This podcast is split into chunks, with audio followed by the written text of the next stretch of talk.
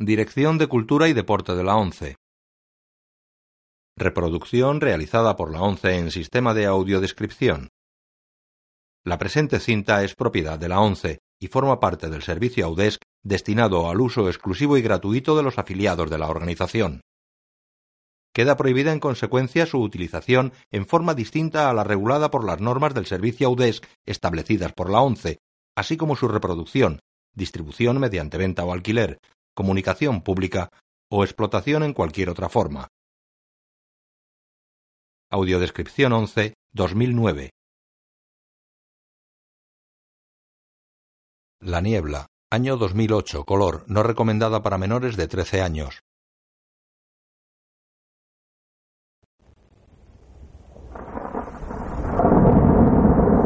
Dimension Films.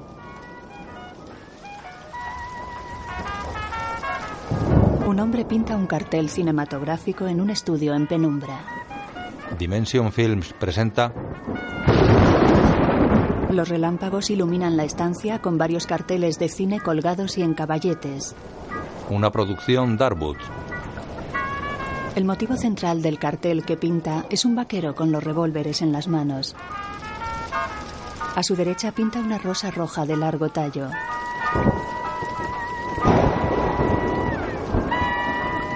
Se apaga la luz. Los relámpagos iluminan al pintor que ronda los 40 años. Fuera la tormenta ilumina la noche. La niebla. El pintor, una mujer y un niño miran la tormenta a través de un ventanal. La mujer y el niño bajan al sótano con velas encendidas. El pintor baja con una linterna y almohadones. Un relámpago ilumina el estudio. Un árbol rompe la ventana. Varias ramas invaden el estudio tirando los caballetes. La imagen funde a negro. De día, el niño sale corriendo de la casa, situada en medio del bosque. ¡Vaya! Ve un árbol arrancado de raíz y sigue corriendo. Salen el pintor y la mujer. Él lleva el lienzo que pintaba. La comida se va a estropear.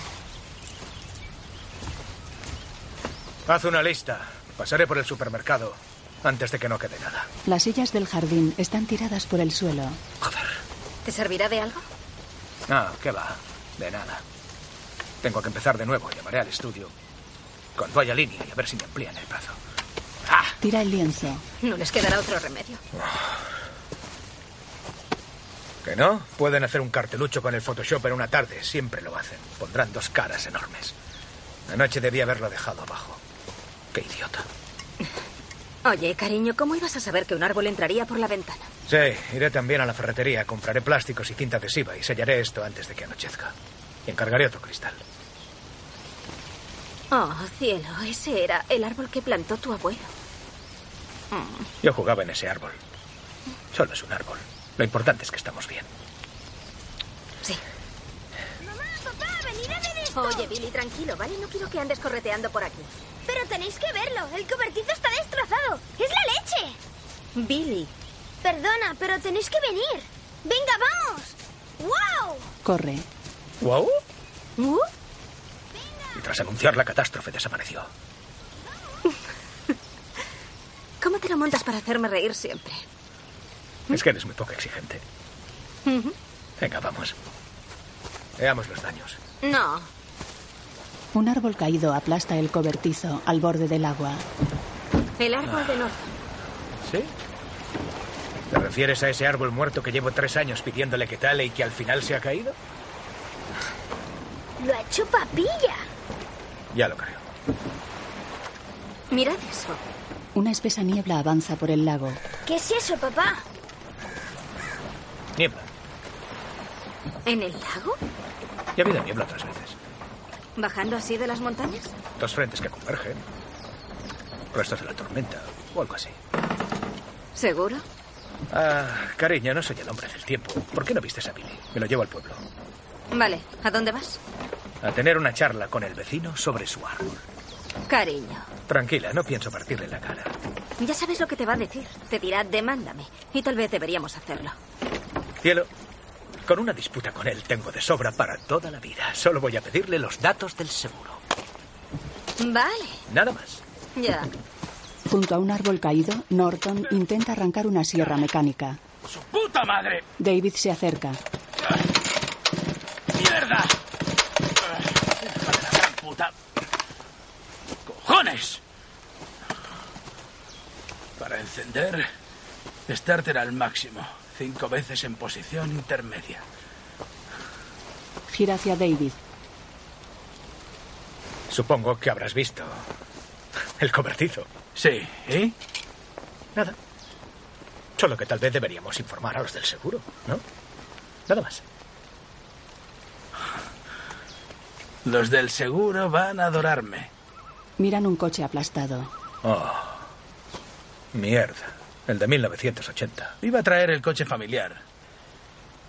Pero hacía tan buen día cuando salí de Nueva York que preferí venir con el descapotable. Lo siento, tío. De veras. En serio. Eres muy amable. No, es que estaba como nuevo. Me da pena verlo así. Vale, escucha, voy a buscar el número de mi seguro y luego te lo llevo. ¿Te parece bien? Sí, perfecto. David gira y se aleja hacia su parcela. Oye, David, David se detiene y lo mira. por casualidad no irás al pueblo hoy, ¿verdad? El todoterreno de David pasa ante el buzón de los Draytons. Norton y su hijo lo acompañan. Por la carretera se cruzan con vehículos de reparación eléctrica. Los de la eléctrica están en ello.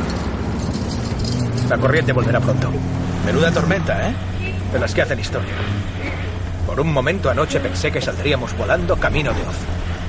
La WZON no se coge, pero Portland sigue retransmitiendo. Papá, mira. Ah, son los de la base. ¿De la montaña? Ajá. ¿El proyecto Punta de Flecha? Tú eres de aquí. ¿Qué hacen allí arriba? Investigación de defensa con misiles. Seguro que has oído los rumores. Claro, la de la lavandería dice que allí tienen un platillo volante que se estrelló y alienígenas congelados. Sí, la señorita Edna. sí. Ya. Doña sensacionalismo. Yo tuve un hijo con el Yeti. La cara de Satanás aparece en el incendio de un pozo petrolífero. Una fuente muy fiable. Se cruzan con vehículos militares. Sí que tienen prisa. ¿Tampoco tendrán electricidad? Salen del coche en el aparcamiento de un supermercado. Sigo sin cobertura. Retirando, intentaré llamar a Steph desde una cabina. ¿Puedo ir con el señor Norton, papá? Claro. Si me prometes darle la mano. ¿Sí? Sí. Toma la lista. Bien. ¿Vale? Nos vemos dentro. ¡De suerte! Mientras Norton y el niño van al supermercado, David se acerca a una cabina. Descuelga el auricular.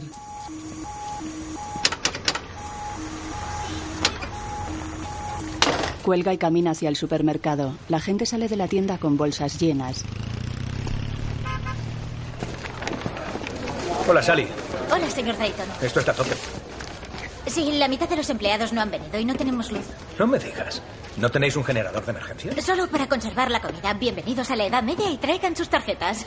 Oye, ¿puedes hacer de canguro el jueves por la noche? Queremos salir. Claro, allí estaré. Se acerca un dependiente. Dios mío. La tormenta se están abasteciendo. Estamos así desde que hemos abierto. Un día horrible. Esta mañana están todos un poco cabreados. Buenos días, señora Carmody. Con estas colas, no sé si son muy buenos, pero tendremos que arreglárnoslas. Tómatelo con calma. Ya lo creo. David se acerca a Norton y Billy en uno de los pasillos. Hola, campeón. Tu mujer tendría que ser médico. En Manhattan se forraría con esta letra. Sí, hay que estar acostumbrado. Coge tus cosas, nos vemos en la caja. Muy bien. Norton coge su cesta. Oye, David. Gracias por ayudarme. David gesticula quitando importancia. ¿El señor Norton y tú vais a ser amigos, papá? No lo sé. Eh, lo de amigos quizás sea pasarse. Pero habéis dejado de estar enfadados. Supongo que sí. Recorren el pasillo. Por algo se empieza. ¿eh? Un titular. Histórica tormenta eléctrica. David y el niño están en una cola tras una mujer rubia. Pediré eso para mi cumpleaños. ¿De veras? No sé. Entran tres soldados. El autobús irá en 30 minutos. Nos dará tiempo, ¿vale? Vosotros id a por las cosas y yo me pongo a la cola. Uno de ellos y la cajera se sonríen. Él pasa ante ella y se cruza con una anciana. Necesito cambio en la caja 5. Buenos días, señorita Repper. Hola, señorita Repper. Mm, buenos días. ¿Qué tal, Billy Drayton? ¿Os ha afectado mucho la tormenta? Un árbol atravesó la ventana y entró directo en mi estudio. Y el cobertito está destrozado. El árbol del señor Norton le cayó encima. Mm, Vaya, cuánto lo siento. Un policía militar aparca en la entrada. ¿Y ustedes cómo están?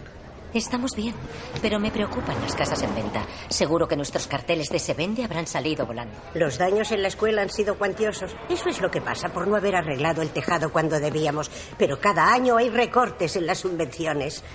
Si creen que la educación es algo prioritario en este país, están totalmente equivocados. El gobierno prefiere gastarse el dinero en otras cosas, como en apoyar grandes empresas y en fabricar bombas. Todos miran a la calle. Coches patrulla y un camión de bomberos pasan rápidos.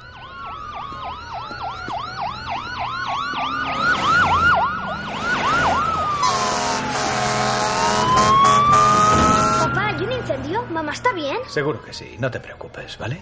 El encargado está con la cajera. Fíjate en lo que hace Sally. Tenemos 10 días de permiso. Comprueben los papeles. Escuchen, se han cancelado todos los permisos. No sé por qué. Debo ir un momento a la farmacia. Así que quedamos en el jeep en cinco minutos. Es una orden. El policía militar se aleja de los soldados. Mierda, tío. Nos han pillado por media hora. Observan al policía dirigirse a la salida. Clientes y empleados miran hacia la calle.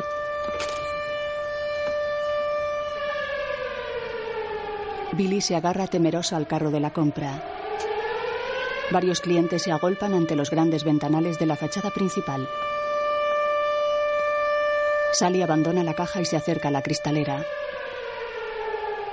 Un hombre corre hacia el supermercado, va asustado y le brota sangre de la nariz. Oh, Dios mío. Sally retrocede impresionada. El hombre entra corriendo en la tienda con cara de pánico. ¡Hay algo en la niebla! ¡Hay algo en la niebla! ¡Algo se ha llevado a John Lee! ¡Algo en la niebla se ha llevado a John Lee! ¡Le he oído gritar! ¡Cerrad las puertas! ¡Cerrad las puertas, por Dios! Cierran la puerta. La gente mira atenta hacia el exterior a través de los cristales. ¡No salgan! ¡Hay algo en la niebla! ¡Se ha llevado a John Lee! Que te den, me voy al ¡No, señor, no! El hombre sale y corre por el aparcamiento. La niebla oculta un coche patrulla y alcanza los vehículos aparcados cerca de la carretera. El hombre llega corriendo a su coche pero no puede abrir la puerta. La niebla lo alcanza antes de que entre en él. En la tienda se estremecen. Algunos curiosos que salieron a mirar entran corriendo y cierran la puerta.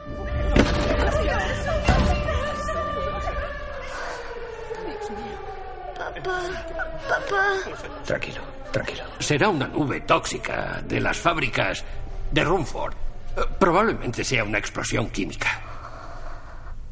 La niebla solo deja ver el jeep de la policía militar aparcado junto a la cristalera. La señora Carmody mira a la niebla. Es la muerte.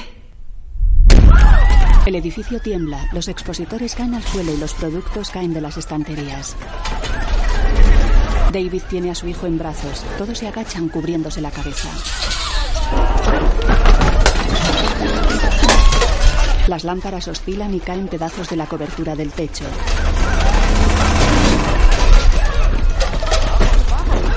Las cadenas de los fluorescentes se parten, los tubos caen sobre la gente.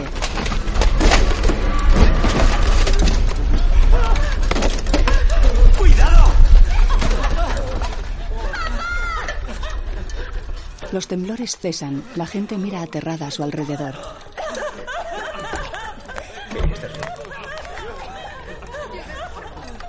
Norton se incorpora agarrándose a una barandilla. Sally asoma por el mostrador de su caja y se incorpora. Ha sido un terremoto. ¡Os digo que han estallado las fábricas! ¿Están todos bien? ¿Hay algún herido? Que nadie salga de aquí, ¿de acuerdo? Quédense en el supermercado. No puedo. No me puedo quedar. Tengo que ir con mis hijos. No, no salga. Ahí fuera está la muerte. Es el fin del mundo. Cállese. Vale. Ya basta. Atención, por favor, que todo el mundo se calme. ¿Vale? Tiene razón. Vamos a tranquilizarnos e intentar averiguar lo que ha pasado. Lo siento. Yo, yo no puedo quedarme. Tengo que ir a casa con mis hijos. Señora, no puede salir ahí fuera. Quizás sea una nube de gas venenoso. ¿No ha oído gritar a ese hombre? Sí, es cierto. Vamos a quedarnos aquí hasta saber lo Es que que no me escuchan. No puedo quedarme aquí. Wanda está cuidando al pequeño Víctor. Ella solo tiene ocho años. A veces se le olvida que tiene que vigilarle. Es que no lo entienden.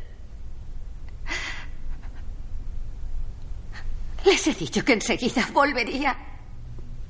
Solo tiene ocho años. Hágalo por ellos. No salga. La mujer camina mirando llorosa a la gente. Pero es que nadie va a ayudarme. Los demás bajan la mirada. Tranquilo, hijo, tranquilo. Nadie me va a acompañar, por favor.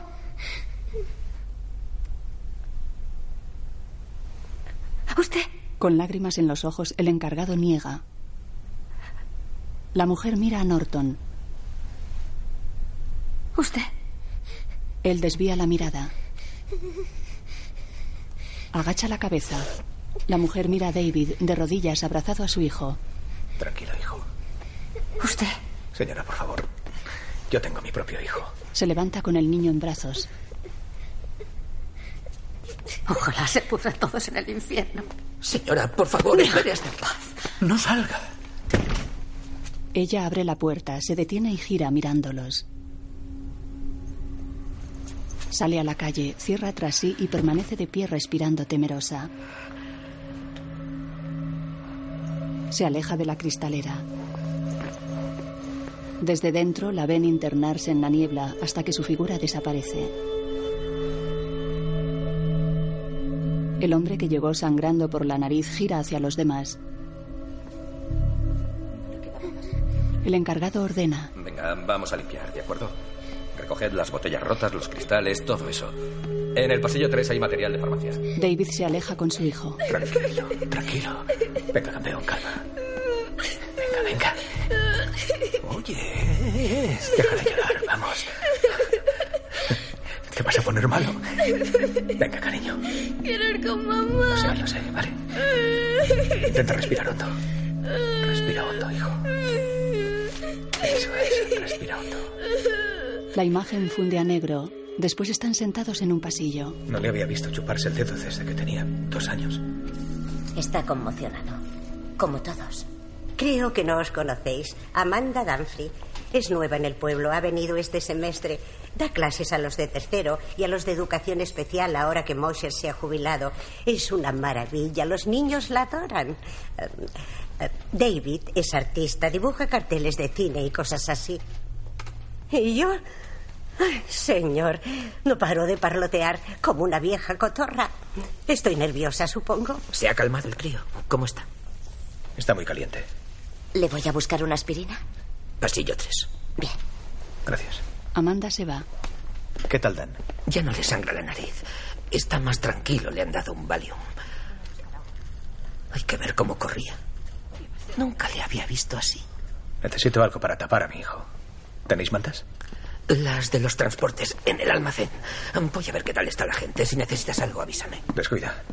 Sally, ¿te importa? Me encantaría, pero tengo que ayudarles a limpiar. Ya le cuido yo. Bien. Papá, no te vayas. No, solo tardaré dos segundos. Venga, voy a por una manta. La señora Repper está aquí. Y también la señora Turner. Yo estaré por aquí. No te preocupes. Estaré cerca, ¿vale? Deja que te vea. Mira los ojos al niño. Padre e hijo sonríen. David se aleja. ¿Te quieres tumbar? Sí. Muy bien. David escucha. En cuanto se despeje, podremos salir. Pero tenemos que hacer las cosas bien. Sí. Lo primero que tenemos que hacer es tranquilizarnos y averiguar qué ha pasado. ¿Y eso cómo lo vamos a hacer, colega? El teléfono no da señal ni tampoco tenemos radio. Es verdad. Sí. Seguro que ahora mismo están intentando arreglar eso. Por lógica, ya tienen que haberse puesto manos a la obra. David entra en el almacén.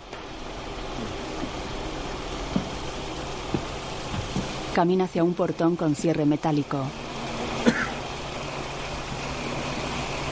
Coge un trapo con el que se tapa nariz y boca y camina hacia el generador.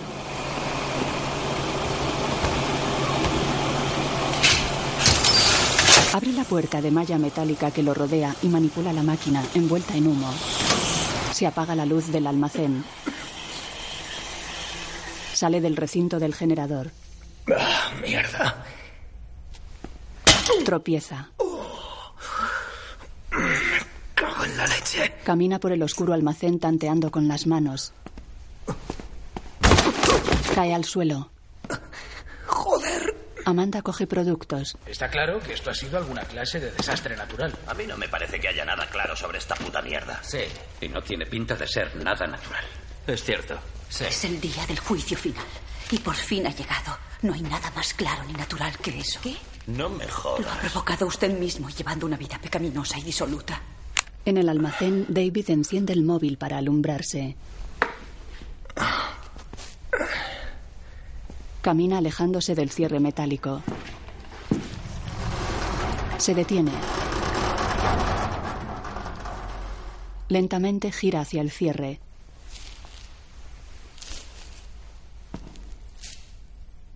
El gran portón metálico se ondula como si lo estuvieran empujando desde fuera.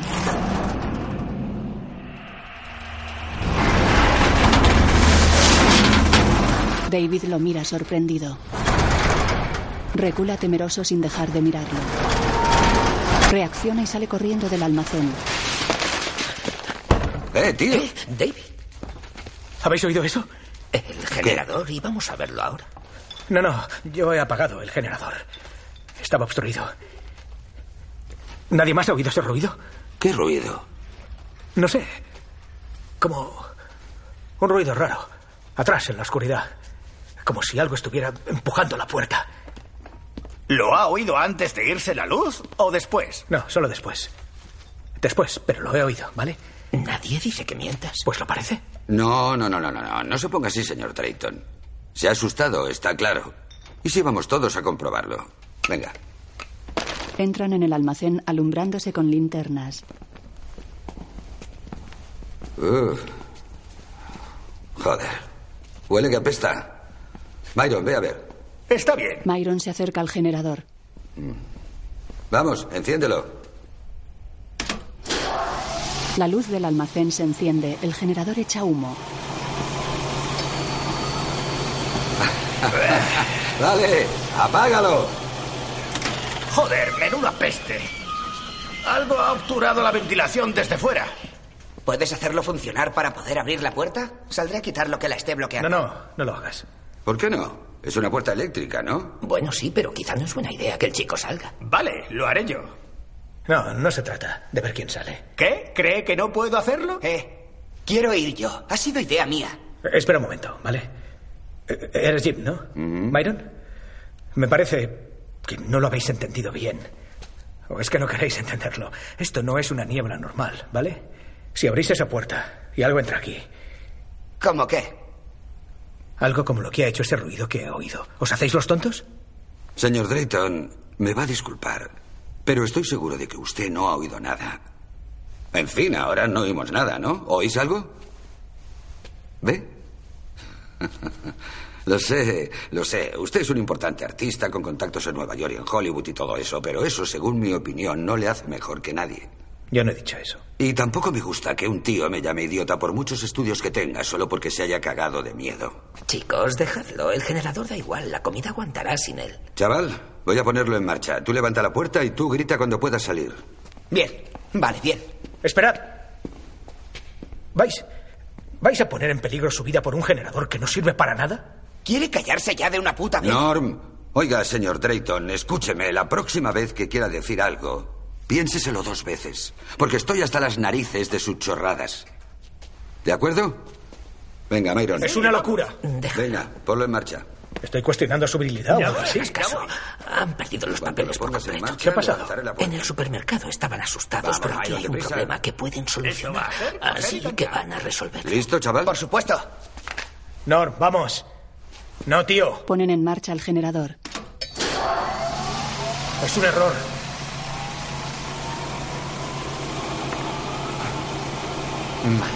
El joven Norm abre el cierre metálico que se eleva hasta la mitad. Bien, vale. Norm mira la niebla en cuclillas. David observa tenso a distancia. Jim y Ollie observan cómo la espesa niebla exterior no entra en el almacén.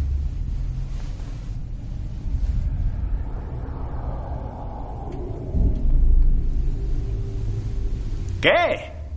¿Está el hombre del saco?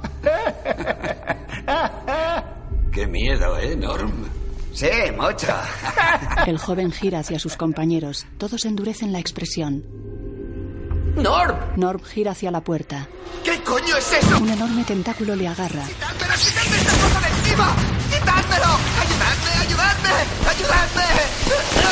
Agarrándole de una pierna, el tentáculo tira de él hacia afuera y David tira del chico hacia adentro. Los demás miran asustados. Nuevos tentáculos entran bajo el cierre. ¡Hay más! ¡Hay más! ¡Joder! ¡Que alguien me ayude! ¡Que alguien me ayude! ¿Qué coño estáis esperando? Oli agarra al chico, al que un tentáculo arranca la piel de la pierna. El tentáculo escupe la tela del pantalón. Oli se levanta.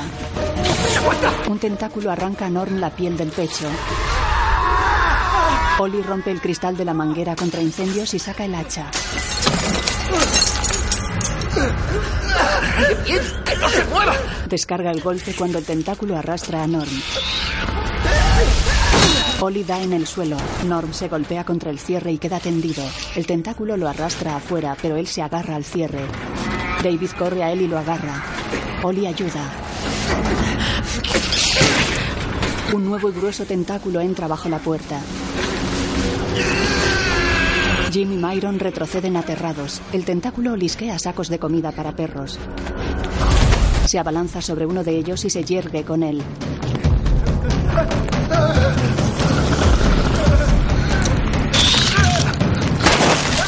Lo hace estallar y el pienso cae sobre Jim y Myron. Oli suelta a Norm. Un tentáculo saca garras por las ventosas. David huye. ¡Encienda el generador! Los tentáculos arrastran a Norm fuera del almacén. Oli corre al generador saltando sobre el grueso tentáculo. David ve cómo Norm es arrastrado por los tentáculos hasta perderse en la niebla.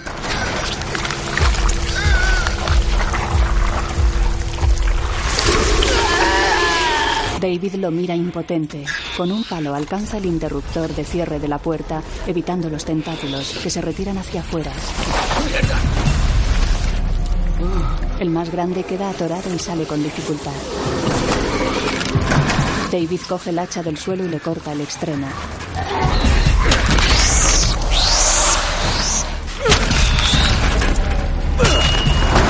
La puerta se cierra, quedando el pedazo de tentáculo en el interior del local. David suelta el hacha.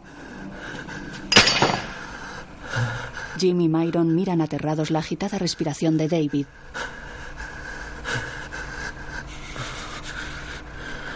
Él los mira furioso. Oye, lo siento. ¿Cómo coño iba a saber a qué te referías? Dijiste que habías oído algo. ¿Cómo iba a saber a qué te referías? Deberías explicarte mejor. No sé, creía que podía ser un pájaro grande o algo así. David lo golpea. ¡Has matado a ese chaval! ¿Lo has visto bien? ¿Eh? ¿Has visto bien lo que has hecho? ¿Has visto lo que has hecho? ¡No le pegues más! ¡Eso no arregla nada! ¡Gilipollas! ¡Habéis hecho que ese chaval muera! ¡Y estoy empapado con su sangre! Se deja caer de rodillas.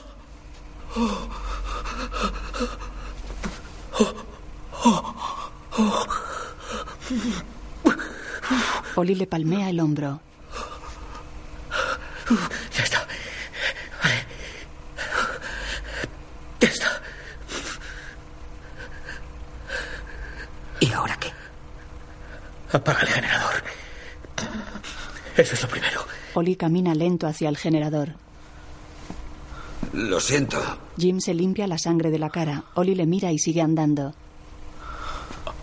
Dios mío, Dios mío. Siento lo del chaval. Dios mío, Dios mío. Deberíamos irnos. Jim se levanta dolorido. Nosotros no le hemos obligado. Ya, era un puto crío. Los críos son tontos. ¿Qué excusa tenéis vosotros? ¿Eh?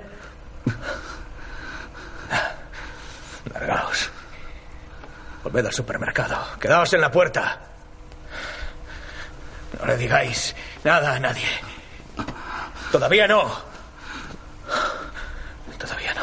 Jim y Myron caminan hacia la tienda mientras David gesticula hacia Ollie que apaga el generador. El almacén queda a oscuras. David, ¿me iluminas aquí?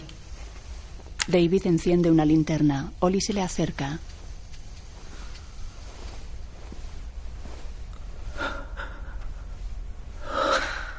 Tenemos que contárselo a la gente del supermercado. Tenemos que impedir que salgan. No nos creerán.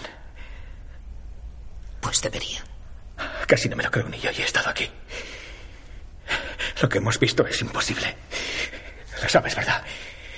Eran. ¿Qué les decimos?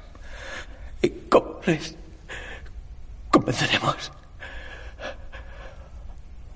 Ole, ¿a qué coño pertenecían esos tentáculos? Amanda les ve salir. Oh, Dios mío.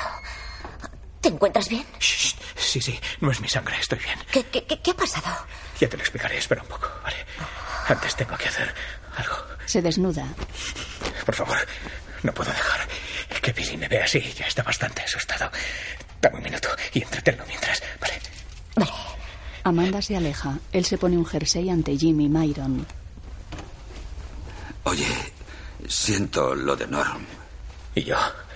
De veras, no es una excusa, lo digo de corazón. Debemos contárselo a la gente. No hace falta contar los detalles, pero sí decir que tenemos un problema muy gordo. La gente debe saberlo. ¿Y qué hay de los de fuera? En el supermercado hay muchos. ¿Por dónde empezamos? Brent Norton ¿Por ese sábelo todo? es un abogado importante de Nueva York. Cualquier día llegará al Tribunal Supremo. Eso lo tienen en cuenta los de aquí y los de todas partes. Sí, es cierto. Pero deprisa, David. Tenemos que hablar sobre cómo vamos a impedir que esa cosa entre aquí. ¿Cómo que entre aquí? ¿Has cerrado la puerta del almacén? Sí, pero toda la parte delantera de la tienda es de cristal. Los cuatro miran los grandes ventanales de la fachada. Dios santo. David y Ollie van hacia Norton. ¿Sigue sin funcionar el teléfono? Sí, todavía no lo han arreglado. Bien, si hay alguna novedad, avísame enseguida, ¿de acuerdo? Sí, señor. ¿Dónde te habías metido? Ah, escucha. ¿Sabes el hombre que ha entrado antes? Al que le sangraba la nariz. Sí, he estado asustando a la gente con sus alucinaciones. Ya. No sé cómo decirte esto, pero tengo que hacerlo. Allí. Allí hemos visto tentáculos. No va muy bien, ¿verdad? ¿Qué dices? Ven conmigo. Ah, vamos, ven. Se acercan a Ollie, Jim y Myron. Decírselo. Es cierto. Norton mira intrigado a los cuatro. Tentáculos. Sí. Jim afirma. Norton, de raza negra, los observa incrédulo.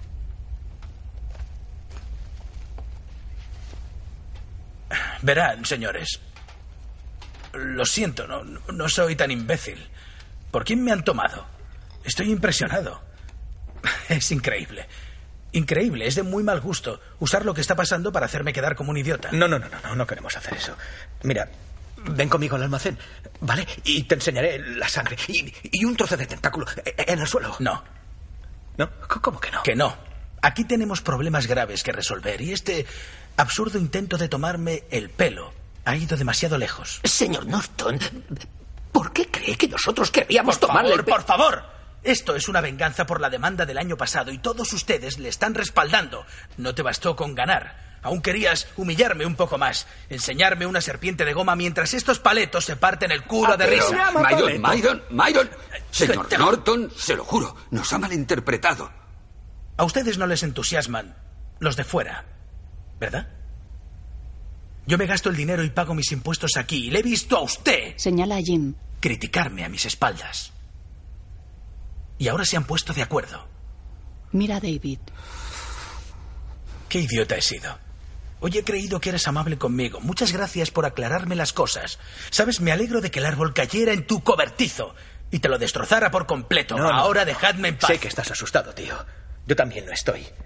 Pero aquí hay vidas en juego. David. Oye, es la vida de mi hijo. Ahora te necesito. Brent, Por favor, deja de pensar con el culo, ¿vale? Te llevaré allí a rastras si hace falta. Ven, David, vamos, David, ven. no me Ven, toques. ven. Te voy a poner una demanda de cagarte. ya. Te volveré a demandar y esta vez sí acabarás en la cárcel. Este hombre me ha agredido. Me ha agredido y usted ha sido testigo. Este hombre está loco. No.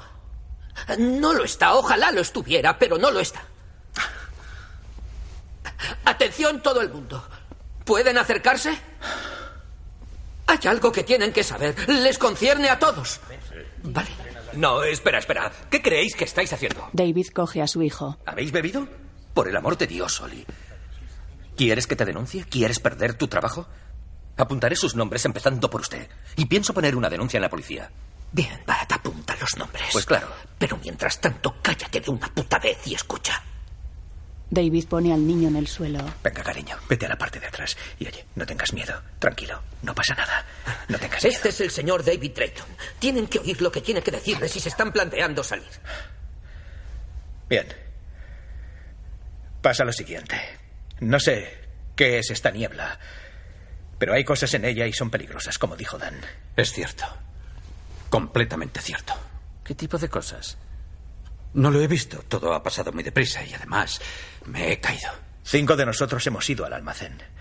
Éramos Jim, Myron, Ollie, yo y Norm, el reponedor. Hemos abierto ¿Dónde la puerta para que Norm pudiera salir a desbloquear el respiradero del generador. Algo salió de la niebla y se lo llevó. ¿Se lo llevó? ¿Qué quieres decir? Que lo ha matado.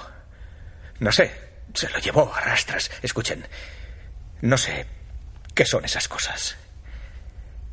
Solo hemos visto unos tentáculos. El público le mira sorprendido. Bud sonríe, incrédulo. Tentáculos, dije. Tentáculos del planeta X. Es mentira, ¿saben? Lo único que están haciendo es contar mentiras. Menuda chorrada. Claro que es mentira, es mentira, es una locura. Yo creo que los tentáculos salen de las latas de cerveza. Está bien, Bud, no te creas lo que decimos. Ven a verlo. Varios hombres caminan por el almacén iluminándose con linternas. Allí. Ven el trozo de tentáculo junto al cierre metálico. ¿Qué coño es eso? Uno de los hombres lo toca con un palo. El tentáculo se mueve convulso. De su interior sale humo mientras se descompone. Se convierte en una mancha humeante. Los hombres salen del almacén. Señores, me parece que tenemos un problema bastante gordo. En el exterior, la niebla ocupa el aparcamiento ante el supermercado.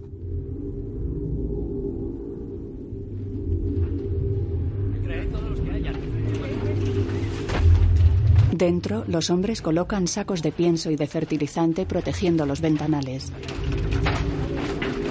Dan sube a una escalera y sella con cinta las rajas abiertas en un cristal.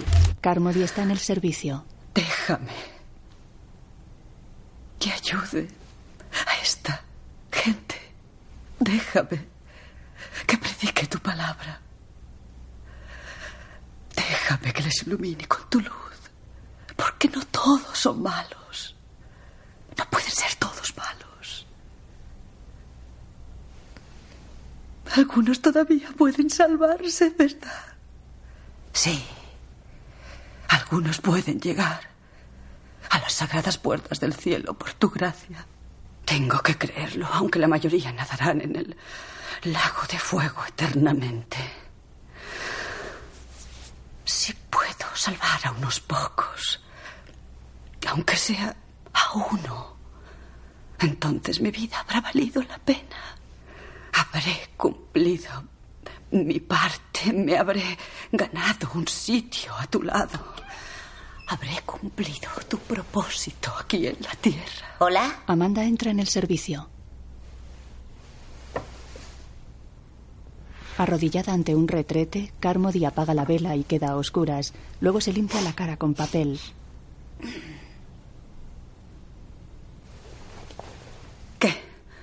Disculpe, tengo que usar el baño. Ah. Está bien, todo suyo, adelante. Amanda y ella se cruzan. Señora, quiero que sepa que no pasa nada por tener miedo. Y bueno, si necesita una amiga, ¿sabe? Alguien con quien hablar. Ya tengo un amigo. Dios, en las alturas hablo con él todos los días. No sea paternalista conmigo. ¿Perdón? Nunca. No se burle de mí. No me estaba burlando. ¿Sabe una cosa? El día que necesite una amiga como usted, me sentaré en la taza del váter y cagaré una. Se va del servicio. Amanda la mira boquiabierta. En la tienda. Posiblemente se lo crean y tal vez no sean mentiras y sean alucinaciones o algo así. La cuestión es que las pruebas no se sostienen y rozan el Oye, no absurdo. estamos en un tribunal. No estás exponiendo un caso, así lo único que consigues es hacer daño. Y tú puedes derramar toda la sangre de vaca que quieras en el almacén. No has engañado a nadie. Déjalo, David. A algunas personas no se les convence de que hay un incendio aunque les esté ardiendo el pelo. La negación es algo muy poderoso. Seguid hablando. No pienso formar parte de eso, ni nadie razonable lo hará. Siga pensando, señor abogado. No hay defensa contra la voluntad de Dios. En el infierno no hay tribunal de apelación. Tampoco hay defensa aquí. Ni con todo el fertilizante del mundo. Y pueden apilarlo tan arriba como puedan. No dejan de ser bolsas de mierda, ¿a que no? Los que quieran hablar de esto de forma racional para hallar el modo de que nos rescaten, que vengan conmigo. Los que quieran apilar comida de perro, allá ellos. Se aleja. Dan se acerca a David. Hemos sellado el escaparate lo mejor que hemos podido. ¿Debería bastar? Sí, creo que sí. Oli. Cinta aislante y bolsas de pienso. Amanda se les acerca. ¿Tan mal estamos? ¿Tú qué crees? No hay mayor ciego que el que no quiere ver. Carmody junto al ventanal. Abran los ojos. Quítense las vendas. Todo está escrito. Saca una Biblia. Apocalipsis. Capítulo 15. Y el templo se llenó del humo, de la gloria de Dios y de su poder. Y nadie podía entrar en el templo hasta la consumación de las siete plagas de los siete ángeles. ¿Qué está diciendo? ¿Y qué propone? Que nos preparemos para encontrarnos con el Creador. ¿Prepararnos? Y una mierda. Jim. Señora, tiene usted la lengua tan larga que no le cabe ni en su el fin propio del paladar. mundo ha llegado. No en forma de llamas, sino de niebla. Lo sujetan. ¿Qué tal si prepara su culo para encontrarse con mi bota del 41? ¿Qué le parece? Eh, no hace falta hablar así. Myron, por favor, tranquiliza a tu amigo. Solo intento salvar tu alma, imbécil. Los que duden dudarán hasta el final. No, Un lo siento, lo se ha llevado la vida de ese pobre chico. Cosas en la niebla. ¿Y aún dudan? ¿Dudan? Pues salgan. Salgan y digan hola, ¿qué tal? ¡Cállese, señora! Por el amor de Dios. Cállese, está asustando a los niños. Tienen motivos. Ya lo creo. Los tienen. Sus pequeñas mentes hermosas y puras se han corrompido con mentiras. Mentiras. Tanto hablar de un Dios moderno o de que no hay Dios. Solo hay un Dios, el Dios de los israelitas. Y es un Dios severo y vengativo. Y llevamos demasiado tiempo burlándonos de él y ahora a cambio nos pide un castigo en sangre. Ha llegado el momento de posicionarse. Elijan. Salvarse o condenarse. Lean la Biblia. Exige fuerza y sacrificio. Sangre. ¿Qué? Sangre. El primero ha sido el joven Norm. Y ahora Dios nos reclama a los demás. Hay una cuenta pendiente, debe saldarse. Y igual que Abraham se preparó para sacrificar a su único hijo a fin de demostrar su amor por basta. Amanda la bofetea. Carmody se lleva la mano a la boca. Muestra su dedo manchado de sangre. Otro pago a cuenta.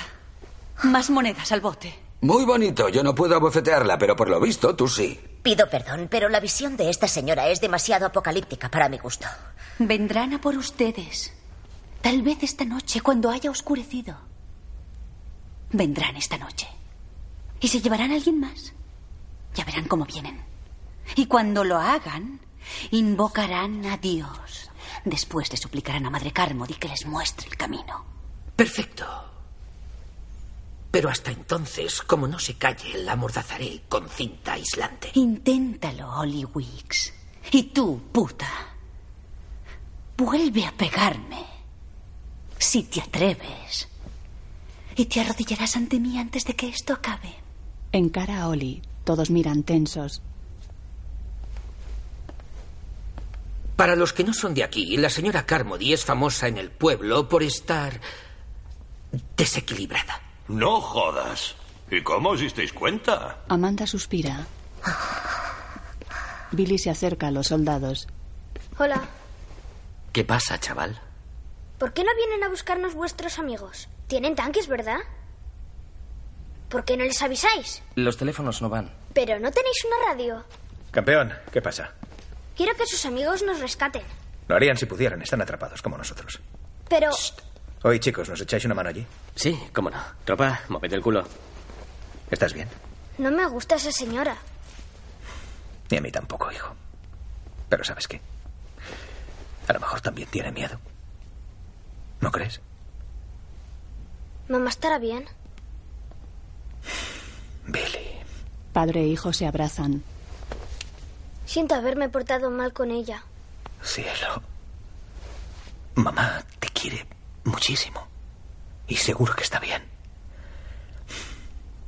Y te prometo que voy a hacer lo posible para que volvamos con ella. ¿Vale? Vale. Sí. Sí. Podemos usar líquido inflamable y fregonas para hacer antorchas y tenemos cuchillos y cosas así. Eh, Tal vez sea una pregunta tonta, Abad, pero por casualidad, ¿hay alguna pistola en la tienda? ¿Aquí? No, por favor, esto no es Los Ángeles. Yo tengo una escopeta en mi camión. Puedo intentar ir a buscarla. No creo que sea una buena idea, señor Cornell. Esperen, Amanda rebusca en su bolso. esta pistola fue idea de mi marido. Se ausenta mucho por trabajo. Ni siquiera está cargada. Así no servirá de mucho, señora. Dan la coge. Ella saca balas. ¿Sabes cómo se usa? Disparé una vez en un campo de tiro. Acerté un par de veces. Vale. Tenemos pistola. ¿Alguien sabe cómo usarla? Bien, quiero decir. Yo sí. Miran a Oli sorprendidos. ¿Tú? Oli. Venga ya. Oli la carga. He practicado tiro al blanco. Fui campeón estatal en el 94. Están locos y salen ahí fuera. Déjennos pasar. Déjennos pasar, por favor. Ni hablar, será mejor que lo discutamos. Lo hemos hecho y está decidido. Nos vamos. Escuchen, el señor McKay va a hacer una barbacoa de pollo. ¿Por qué no nos sentamos? ¿Dejamos que sigas hablando? No, he estado en demasiados tribunales para tragarme eso. Ya has convencido a media docena de los míos. ¿Los suyos? ¿Cómo puede hablar así? Son personas, nada No, más. escúchenme todos. Se ha producido algún tipo de desastre. No sé si provocado por el hombre o natural, pero sí sé que desde luego no es sobrenatural ni bíblico. Y no se ofenda, señora Carmody, pero solamente nos salvaremos si vamos a buscar ayuda. Vamos a salir. Brent, oye. No pienso discutirlo más. Lo sé. Solo quiero pedirte un favor. Átate esto a la cintura.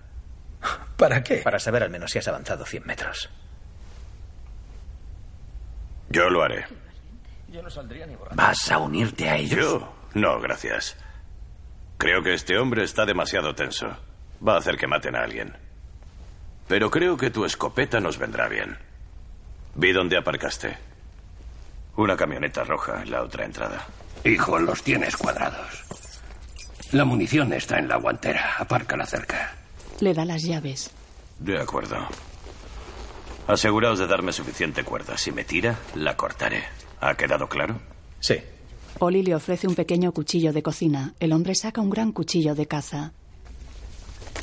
David se acerca a Norton. Seguro que no puedo disuadirte de hacerlo. David, ahí fuera no hay nada. No hay nada en la niebla. ¿Y si te equivocas? Me imagino que sufriré las consecuencias de mi error. David retrocede sin dejar de mirarle. Les mandaremos ayuda. Ahí fuera van a morir. Todos ustedes. Norton abre la puerta y sale. Varios hombres lo siguen.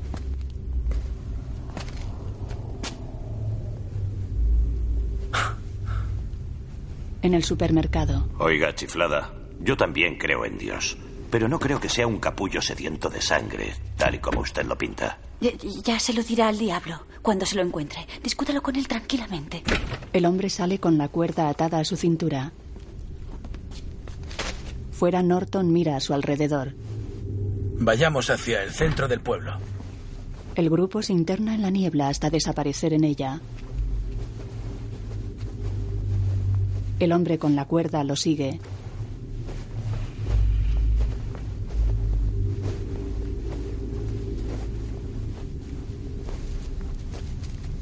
Salta cuerda.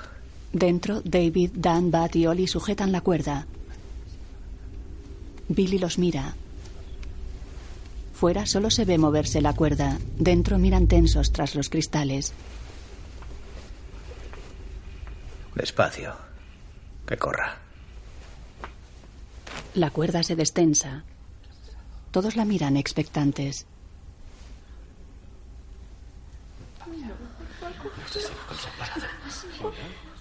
Comienza a moverse lentamente. Mirad. Se mueve.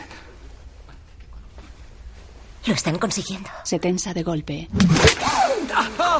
La velocidad de la cuerda les quema las manos. Dan un paño a David que sujeta la cuerda con él. La gente se alarma. La cuerda sale a gran velocidad. Oli la sujeta con el delantal. La cuerda los arrastra hacia la puerta. ¡Atrás! ¡Atrás, atrás! Ellos tiran hacia adentro. La cuerda se tensa hacia arriba.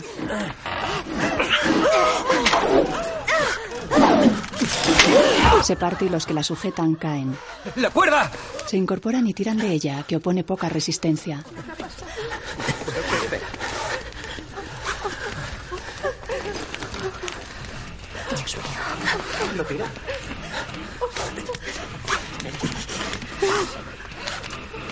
Oh. Está manchada de sangre.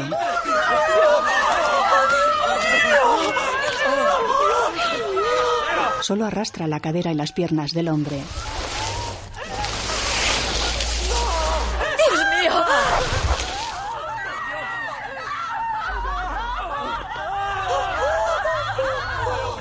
¡Corta, corta la cuerda! Jim lo hace. ¡Cierra la puerta! David cierra, dejando fuera los despojos del hombre. Carmody se le acerca. ¿Qué podemos hacer? ven. Ahora ya creen. Impresionado, Jim se lleva la mano a la boca. La tiene manchada de sangre. La imagen funde a negro. Nos queda media hora de sol. Los hombres preparan luces con baterías. Chicos, ¿qué tal vais con las luces? Nos va bastante bien. Sí, mira esto. Está bien, está bien, ahorra. Estas baterías no están a tope. En cuanto encendamos la luz, se acabarán pronto. ¿En cuánto? Cinco minutos, tal vez diez. Como mucho. Bueno, solo para emergencias. Por si entra algo en la tienda. Se aleja, dejando a Jim y Myron preocupados. En los vestuarios, Sally cierra su taquilla. Mierda, Wayne, qué susto me has dado. Perdona, Sally, lo siento mucho. Me apetecía saludarte y ver qué tal lo llevas. Hola. Hola. Regular. ¿Y tú qué tal? Estoy preocupado por mis padres. Viven cerca, en la calle Soreham. Está a menos de ocho kilómetros de aquí. ¿Y los tuyos? No están en el pueblo. Están en casa de mi tía en Boston, así que Qué suerte. Seguro que están bien. eso espero. Dime, ¿cuándo te marchas? Um, en un par de semanas. ¿Te da miedo irte allí? Sí.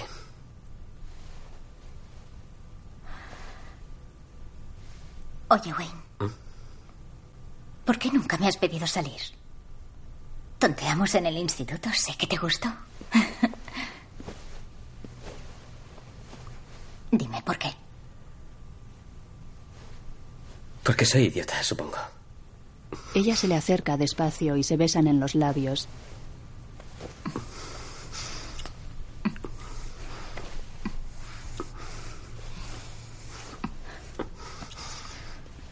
Ella se separa. Mierda, lo siento. Tranquilo, es que. Es que no me apetecía que fuera así, ¿sabes? En el vestuario cutre del trabajo. ¿Nos podemos quedar un rato más? Solos, tú y yo. Ella lo mira indecisa, baja la mirada y sonríe. Oli deja faroles de gas junto a los hombres que vigilan el exterior a través de huecos entre los sacos apilados contra los cristales. Las farolas del aparcamiento se han encendido. El temporizador debe de ser de una línea distinta. Tal vez podríamos hacer un empalme, así tendríamos electricidad aquí.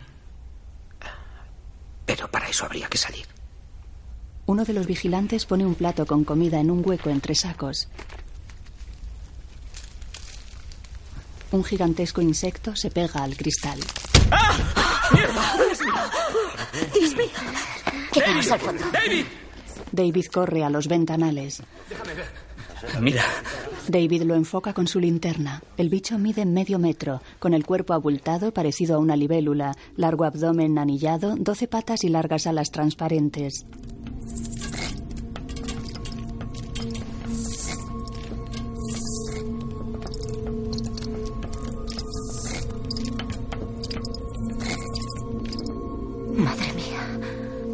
Sally y Wynne llegan a la tienda. Otro insecto idéntico al anterior se posa en el cristal. Los cristales se llenan de los enormes insectos. ¿Eso son bichos? La gente mira aterrada. No conozco nada parecido. Carmody. Y del humo salieron langostas que se esparcieron sobre la tierra y a las que se dio un poder semejante al de los escorpiones. Vaya, miren qué aguijones. Dios santo.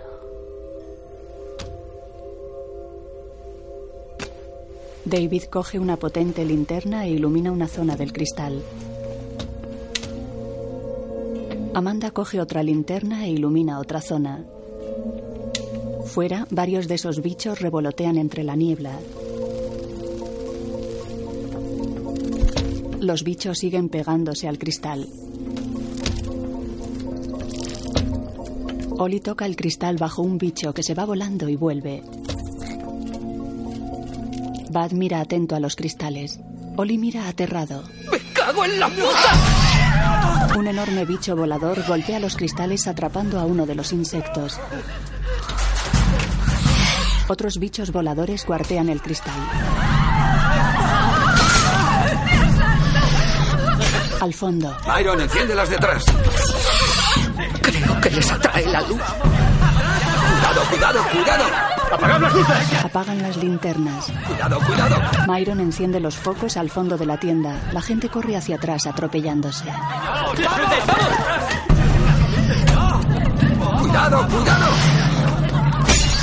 Y oí una voz que salía del templo y decía a los siete ángeles, id y derramad sobre la tierra las siete copas de la ira de Dios. Los bichos voladores capturan los insectos que se pegan a los cristales. Tienen dos largas patas musculosas y delgadas, cuatro alas membranosas y hocico alargado. ¡Oli! ¡El cristal se va a romper! Dos voladores rompen un cristal. Los insectos se cuelan en la tienda. ¡Mierda! ¡Dios mío! ¡Han encendido las luces! ¡Byron! ¡Fuego, fuego! ¡Encendedlas! ¡Vamos! Coge una fregona que otro intenta encender. Un insecto vuela hacia Amanda, armada con un rastrillo. Derriba al bicho y lo pisa. ¡Sally, cuidado! Un insecto vuela hacia Sally. El bicho se pega a su cuello. Ella resbala hasta el suelo y se lo quita de encima. El bicho se aleja volando. Gwyn se agacha a su lado. Salí, déjame ver, cariño, déjame ver. Te vas a poner bien, no es nada, te vas a poner bien. Tranquila, te vas a poner bien, te vas a poner bien. ¡Dame un mechero, voy a encenderla! Amanda acerca uno. Te vas a poner bien. Sally sufre convulsiones. No, no, no, no. no. Respira, respira, respira. Vamos, cariño. Me cago en la mierda de cierres de seguridad. Un volador entra.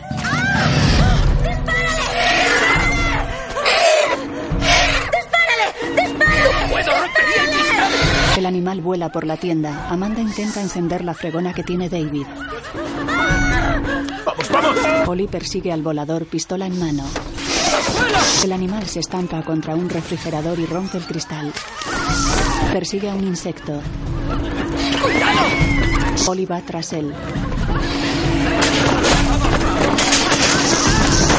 Un hombre golpea a los insectos que entran con un rastrillo. Oli, las dejo encendidas las apago. Mientras el hombre golpea a un insecto en el suelo, un volador se echa sobre él y le muerde en el cuello.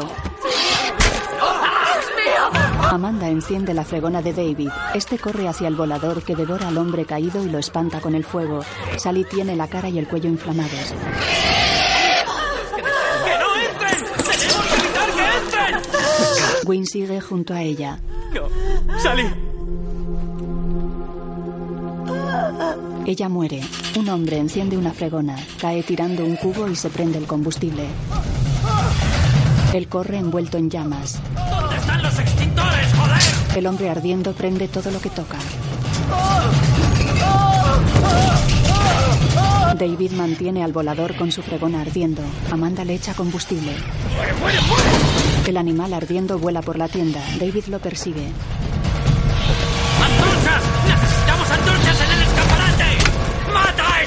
David separa la fregona ardiendo del palo y persigue al animal, golpeándolo hasta hacerlo caer al suelo.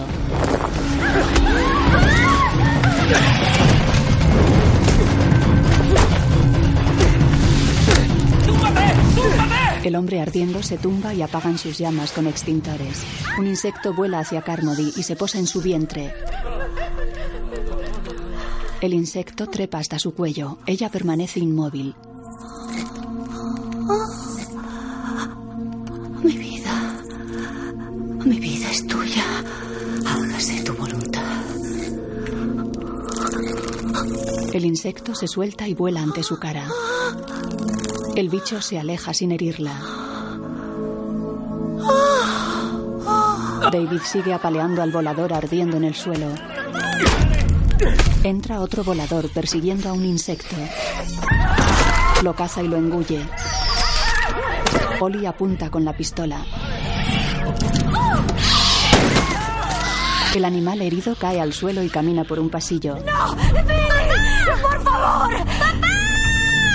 David sigue golpeando al volador ardiendo, ya inmóvil. El otro animal herido se arrastra por un pasillo.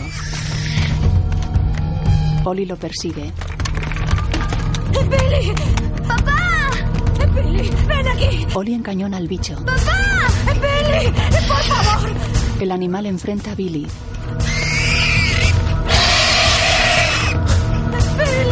David llega al pasillo y aparta a su hijo.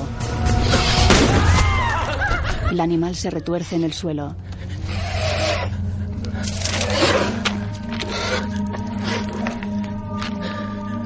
La mujer que sujetaba a Billy mira impotente a David, que se aleja con su hijo. Oli baja el arma. Los demás atienden al quemado. ¡Dios mío! ¡Traed cinta!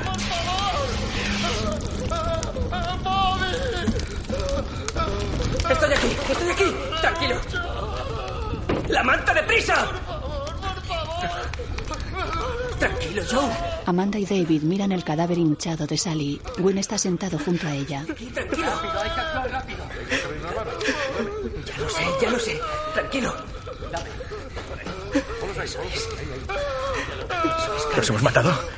¿Los hemos matado a todos? Una mujer. Ella tenía razón. Ha dicho que ocurriría esto. Ha dicho que vendrían por la noche. Tranquilo. Nos dijo que moriría alguien. Carmody escucha y esboza una sonrisa. En el aparcamiento sigue el medio cuerpo del hombre atado a la cuerda.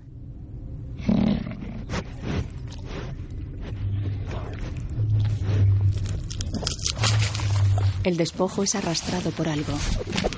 Dentro de la tienda, Billy duerme. Mamá. Amanda está con él.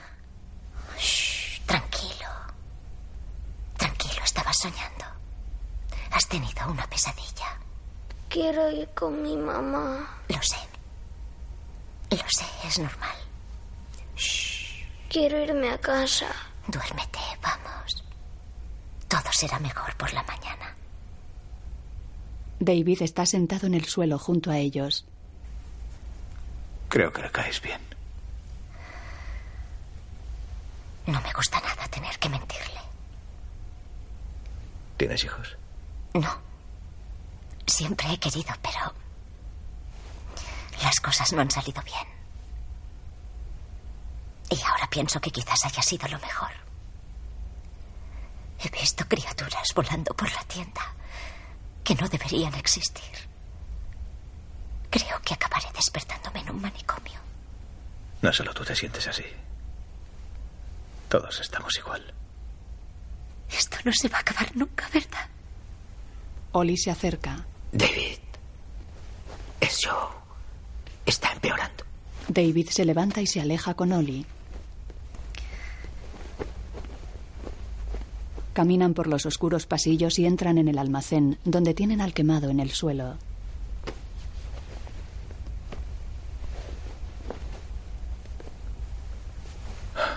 Joe.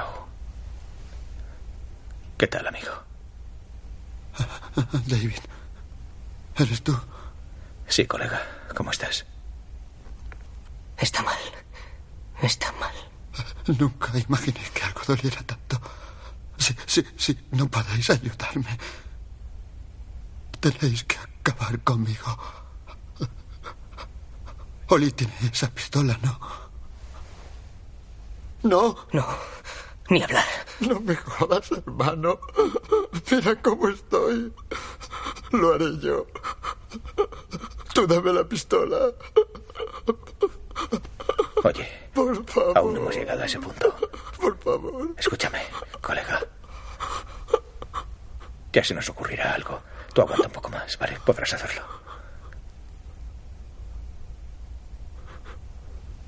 Quédate con él, ahora vuelvo. Amanda se incorpora y anda a gatas. Hattie, tengo que ir al baño. ¿Vigilas a Billy? Hattie, Coge una vela y mira a la mujer tendida inmóvil en el suelo y con los ojos abiertos. A su lado tiene un frasco de pastillas vacío. David y Oli se acercan a Dan en la cristalera. ¿Ves algo? No, el último bicho se fue alrededor de las cuatro. Chicos. Pronto amanecerá. ¿Qué te preocupa? Es Joe. Si no le damos pronto antibióticos, se morirá por la infección. Y además necesita analgésicos sin falta. Aquí lo único que hay es alcohol y aspirinas. ¿Y qué? ¿Estás pensando en ir a la farmacia de al lado? Irene Repper dice que tiene Silvadín. Lo que usan en las unidades de quemados sabe dónde lo guardan. Un momento. ¿No estarás pensando en serio hacer eso? Estoy pensando en hacer algo más. Tenemos que salir de aquí. Y me refiero para siempre. ¿Por qué? Hay mucha comida. ¿Qué pasará cuando uno de esos bichos entre por el escaparate? Uno de los grandes, como ese enorme que ha matado a Norm. Sí, lo de las antorchas no ha sido buena idea. Casi acabamos incendiando el supermercado. Amanda se acerca a ellos. es Hattie. Transportan a la mujer sobre una manta. Allí. Aquí. Bien, con cuidado, despacio. Una, dos, tres. La ponen sobre unos sacos.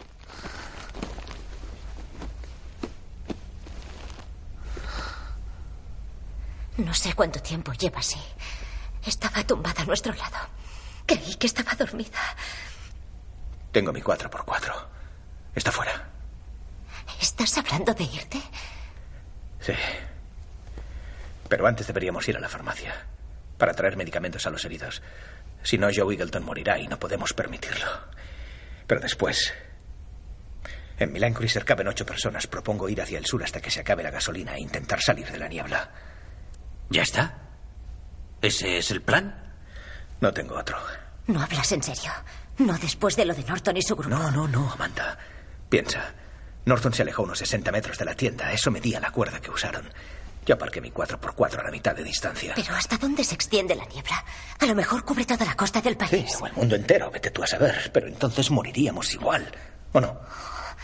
Tenemos una pistola y... ¿Cuántas balas? Quedan diez. ¿Diez balas? Señor. Bueno, pues diez. ¿Queréis que os dé otro motivo para irnos? Os daré el mejor. Ella. La señora Carmody. Nuestra fanática religiosa. Quiero irme antes de que empiece a convertir a la gente. Tiene razón. Cuanto peor esté la gente, más caso le harán. No, no lo creo. Está claro que está loca. Unos cuantos a lo mejor, pero... He contado cuatro. Ahora les está sermoneando. Por la tarde habrá cuatro más. Mañana por la noche, cuando esas cosas vuelvan, ya tendrá una congregación y entonces tendremos que preocuparnos por a quién va a sacrificar para complacerles. ¿Mm? ¿A ti, Amanda? ¿A mi hijo? Tienes razón. No tienes mucha fe en la humanidad, ¿verdad? No, ninguna fe. No puedo aceptarlo. La gente es básicamente buena, honrada. Dios mío, David, somos una sociedad civilizada. Claro, siempre que las máquinas funcionen y puedas llamar a urgencias, pero si eso nos lo arrebatan, si nos dejan a oscuras, si hacen que nos caguemos de miedo, ya no valen las reglas. Verás lo primitivos que se vuelven. Cuando se consigue asustar a la gente, logras que hagan lo que quieras. Recurrirán a cualquiera que les prometa una solución o lo que sea. Oli, por favor, apóyame en esto. Ojalá pudiera. Como especie estamos intrínsecamente locos. Pon a más de dos personas en una habitación y empezarán a tener motivos para matarse unos a otros. ¿Por qué crees que se inventó la política y la religión? Oh, por Dios, estáis equivocados. No hay por qué decidir nada aún, ¿vale? Primero lo importante. La farmacia. ¿Mm? Será nuestra prueba. ¿Vale? David se aleja.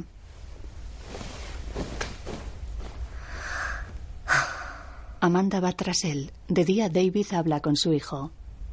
Tranquilo, grandullón. Voy a traerte unos tebeos. No los quiero. Quiero que te quedes aquí. No, no, no tardaré mucho. Solo, solo voy aquí al lado. Aquí. Estarás a salvo.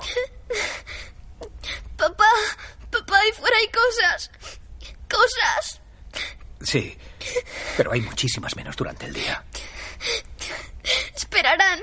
Esperarán en la niebla y cuando te vayas y no puedas volver. Pedirán para comerte. Papá, no te vayas. Se abraza a su padre.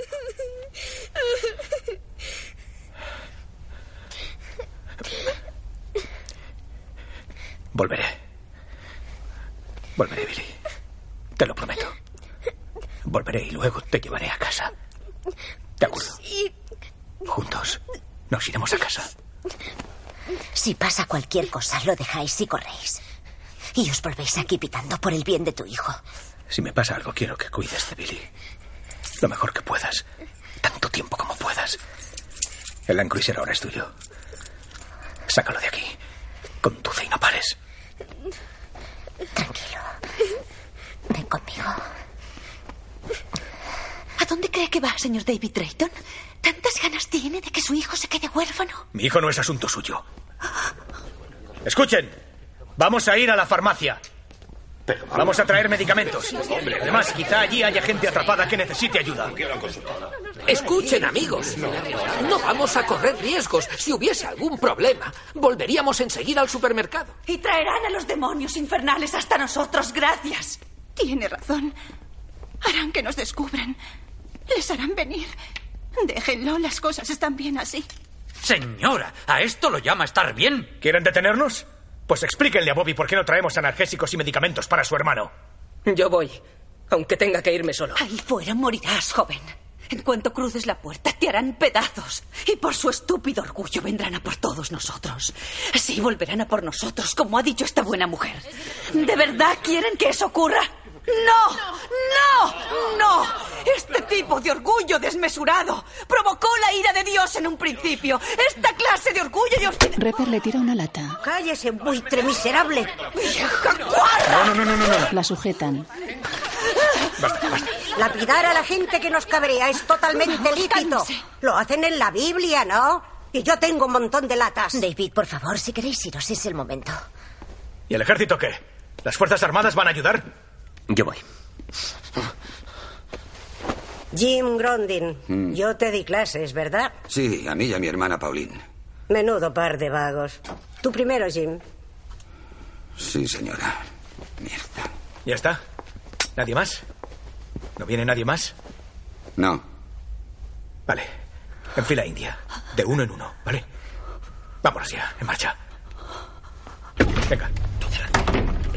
Salen de la tienda con potentes linternas. No os separéis. Dentro se agolpan junto a la puerta. La puerta. Señora Carmody, no está ¡Cállese, ayudando. me da igual! ¡Cállese, joder! ¡Cállese usted! Fuera caminan atentos y tensos.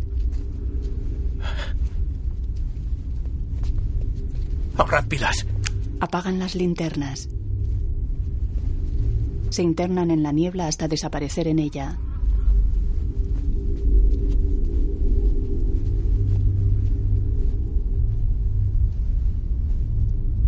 Los hombres y la señora Repper caminan en fila india con hachas, barras y rudimentarias lanzas en las manos.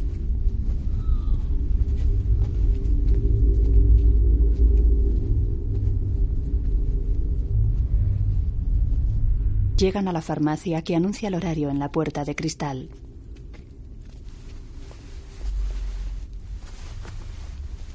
Entran. El local está a oscuras. Encienden las linternas. Se dejaron las puertas abiertas de par en par. ¿Habrá entrado algo? Cogemos lo que necesitamos y nos largamos de aquí. Sí, venga, vamos. Los medicamentos están al fondo, en el cubículo. Caminan tensos entre las estanterías, alumbrándose con las linternas. Wynne lleva un cuchillo de cocina en la mano.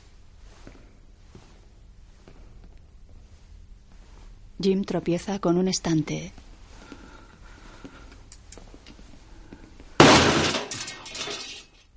¿Quieres no hacer eso? Perdón, perdón. Dios.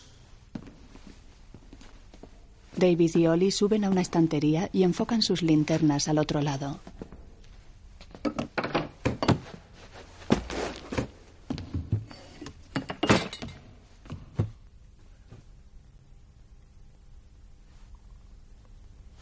Bajan.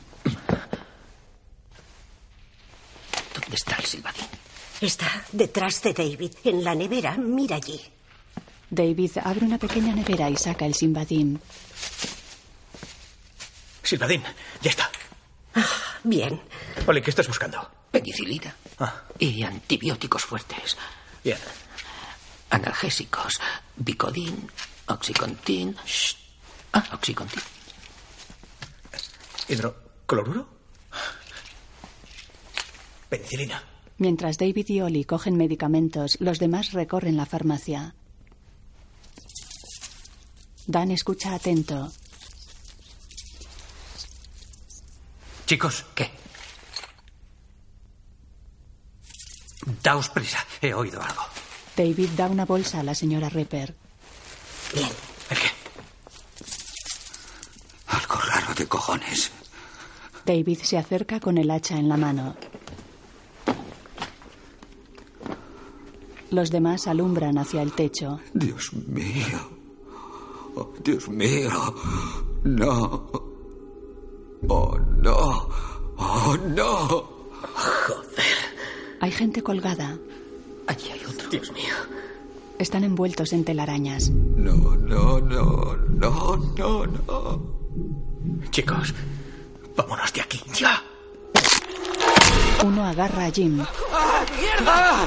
Él se suelta del hombre pegado a una viga. ¡Ah, mierda, mierda, joder! Lo siento. Ayúdame. Por favor, ayúdame. Intentan despegar al policía militar de la pared. Esta cosa no se despega. ¡Joder, está pegado a este puto poste! Es culpa nuestra. Es culpa nuestra. Está muy pegado. Sufre convulsiones y los demás se apartan. Dios, las noto. Las noto. Su pecho está lleno de bultos. Dios mío, por Dios. Los bultos de su cara explotan y salen unos pequeños bichos. Dios mío. Joder. Una araña enorme salta ante Jim.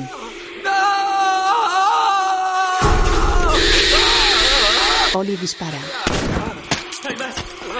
Otras arañas les lanzan hilos que queman lo que tocan.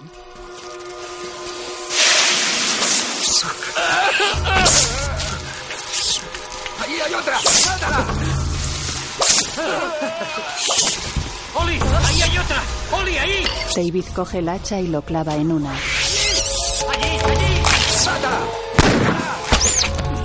Otras los acechan.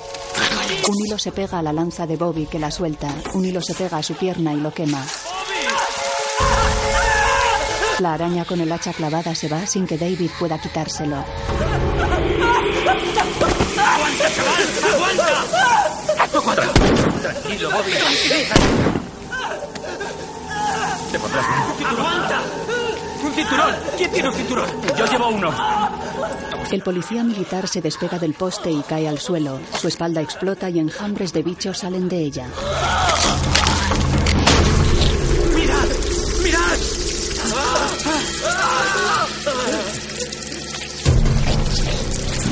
¡Larguémonos de aquí! ¡Espera, Mike! ¡Mike! Una araña lanza hilo a la cara de Mike. Él cae al suelo entre convulsiones. Salen arrastrando a Bobby. Una araña amenaza a la señora Repper, que aplica llama a un spray y quema al bicho.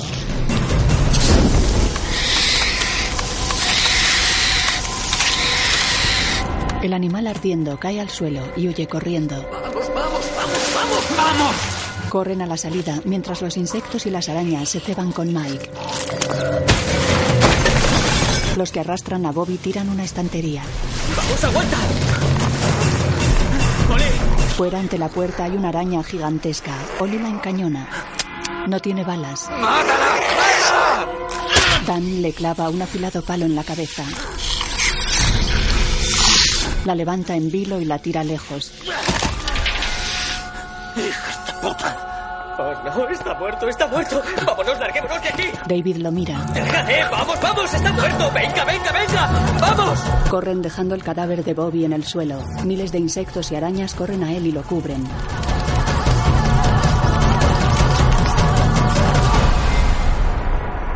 En el supermercado, la gente espera. Bad mira a través de la puerta de cristal. Gira hacia la gente. Amanda lo mira, con Billy en sus brazos. Jim y los demás se pegan al cristal. Les abren. Billy abraza a su padre. Jim llora agachado. ¡Deprisa, vamos! ¡Deprisa, ¡Están todos muertos! ¡Están todos muertos! ¡Ah! ¡Ah! ¡Dios mío!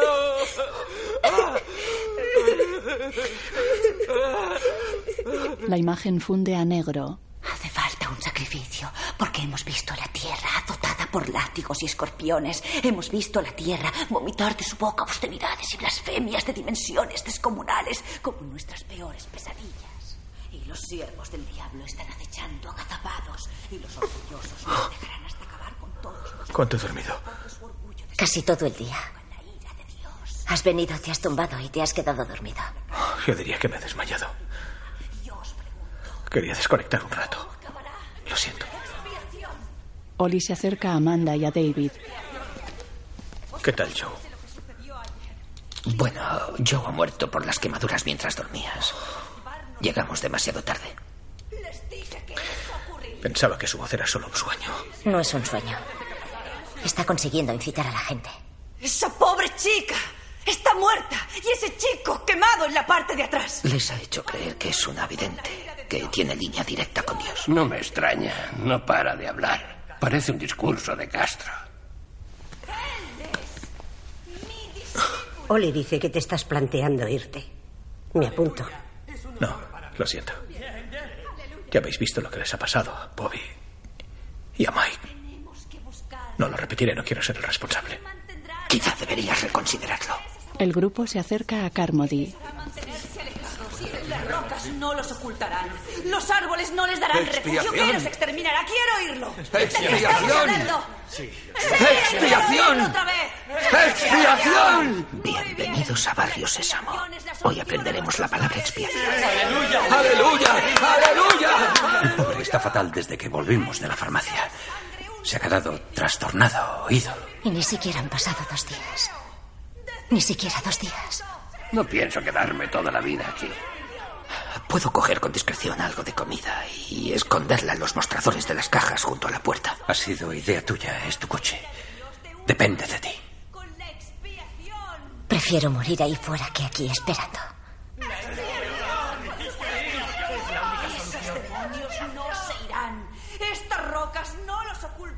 Entonces quiero saber a qué nos enfrentamos. Quiero saber qué es esta niebla. Quiero hablar con los soldados. ¿Los soldados de qué servirá eso? Ya viste al policía militar en la farmacia. David, ni siquiera estoy seguro de haberle oído hablar. La situación era caótica. Dijo algo como que lo sentían. ¿No fue eso lo que dijo? Que lo sentían. Es verdad, dijo que era culpa suya, sí. ¿Sí? ¿A qué se referiría? Eso es lo que voy a averiguar. Irene, quédate con Billy, por favor. Y el séptimo ángel vertió su copa en el aire y del templo salió una voz muy potente que venía del trono y dijo... Está hecho, está hecho. Y hubo voces y rayos y truenos y un gran terremoto. Y dijo... David se acerca a Gwyn. ¿Qué? ¿Y tus amigos? No les he visto. La tienda no es muy grande, cuesta mucho perderse. Te digo que no les he visto. No soy su guardián. ¿Qué quieres de mí? ¿Qué sabes de la niebla? No sé nada, no tengo nada que ver con ella. Eso no es lo que dijo el policía militar en la farmacia antes de que le mataran las arañas. En la tienda no están. El único sitio donde no he mirado es el almacén. Porque sabes que has visto el rostro afable de Dios esta noche. Sí, ¡Aleluya! dínoslo. Un hombre anciano lo ha visto. Él lo ha visto, lo ha visto. Quiero salvaros. Quiero caminar con vosotros hasta los mismos brazos de Dios. ¿Morales? Donaldson, El grupo de David camina por el almacén. chicos. Solo pueden estar por aquí. ¿Qué? No pueden haber desaparecido. Oye, ya te he dicho que no están. Los soldados están ahorcados. Después Jim se acerca al grupo. Creía que no lo harían. Dijeron que lo harían, pero yo... Cuando les conté lo que había dicho el policía militar en la farmacia, juraron que lo harían, pero creía que ellos no. Dios mío. Es el proyecto Punta de Flecha, ¿verdad? La niebla. ¿Por qué se ha producido? ¿Por una cagada de los militares que habéis estado haciendo en la base, eh? Tenemos que saberlo, cabrón, hijo de puta. Vamos, entra. Han sido ellos. Ellos los han hecho esto. Han sido ellos. Provocaron que el aire divina cayera sobre nosotros. Esos dos soplapollas con los que he estado todo el rato se han ahorcado ahí detrás porque lo sabían desde el principio. No está loco, no sabe lo que dice. ¡Vamos! Ellos también lo han oído. Lo del proyecto Punta de Flecha y toda esa mierda secreta de la montaña. Eso es lo que lo ha provocado.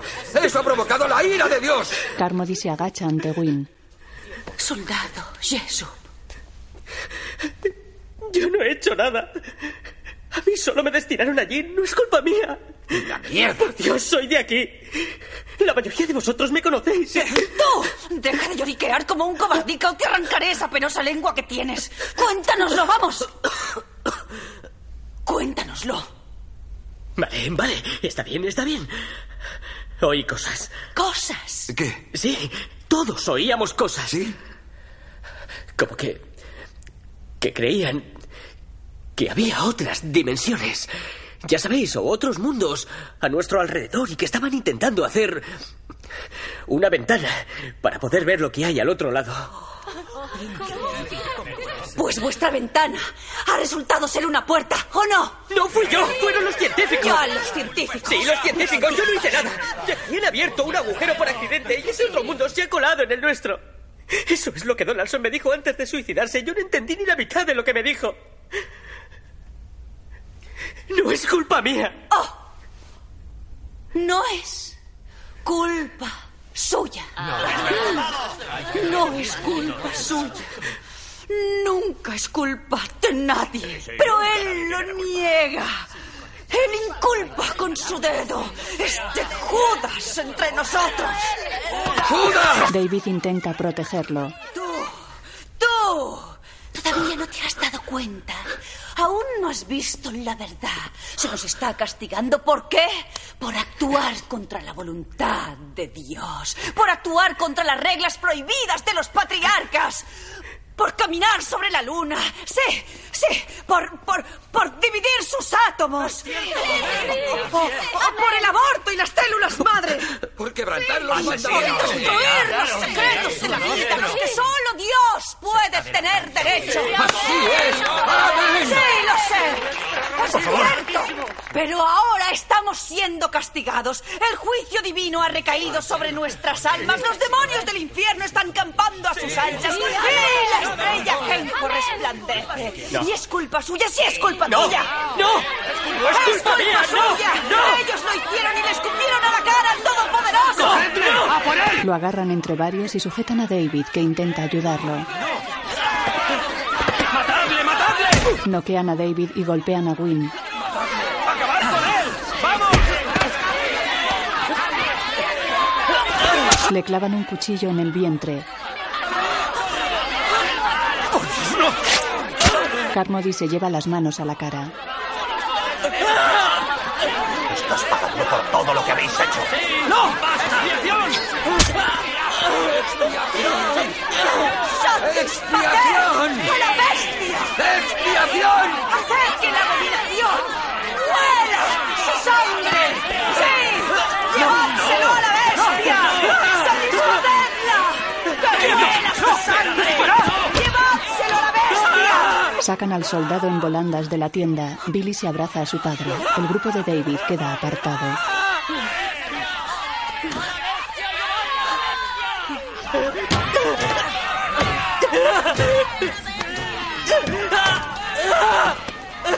Tiran al soldado al aparcamiento.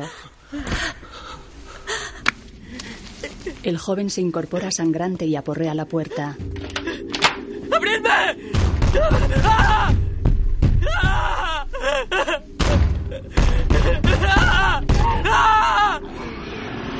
Gira espantado. Entre la niebla se acerca un gigantesco animal parecido a una mantis de tres metros de altura. El soldado gira hacia la puerta y se apoya llorando en ella. El bicho se lo lleva. El grupo de David se estremece. Esta noche la bestia nos dejará en paz. Mañana. Mañana ya veremos lo que pasa. Todos giran hacia Carmody. La imagen funde a negro.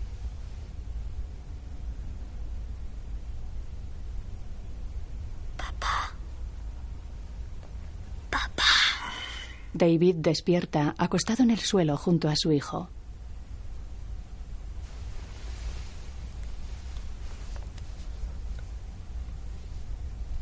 Siento haberte dejado. No volveré a hacerlo. ¿Me lo prometes? David asiente. Y prométeme otra cosa de verdad, ¿vale? Prométemelo con el corazón en la mano y nunca rompas la promesa. Dime. Prométeme que no dejarás que me cojan los monstruos. Nunca, pase lo que pase. Te lo prometo. Te quiero, papá. Te quiero, Billy. Más que a nada. David se seca las lágrimas y mira al techo.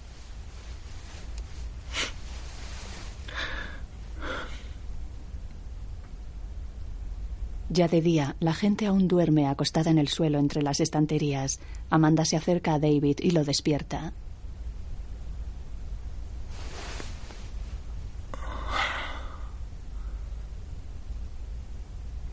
Ha amanecido.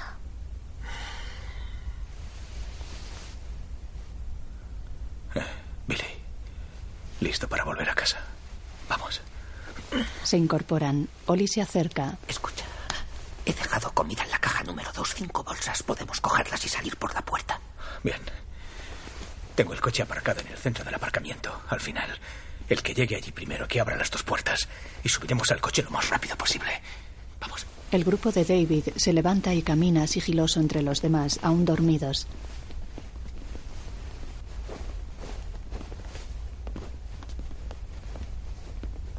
Se acercan a la caja número 2. La caja está vacía. Carmody está sentada en el pasillo a la puerta con un cuchillo en la mano. ¿Ahora roban comida?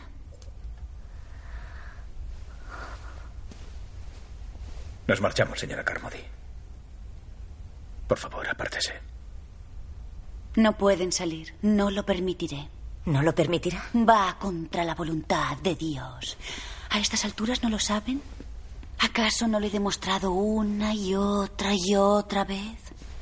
No he demostrado suficientemente que soy su profeta. Todos rodean al grupo de David. ¿Qué les pasa a ustedes? Bebe a morro de una botella de leche. ¿No creen en Dios? Nadie se ha metido con usted. Solo pedimos ese mismo privilegio. ¿Lo habéis oído? Los que han provocado todo esto han sido esta gente. Ellos, gente que se niega a acatar la voluntad de Dios y lo llaman privilegio. Pecadores y su orgullo. Sí, arrogantes, privilegiados.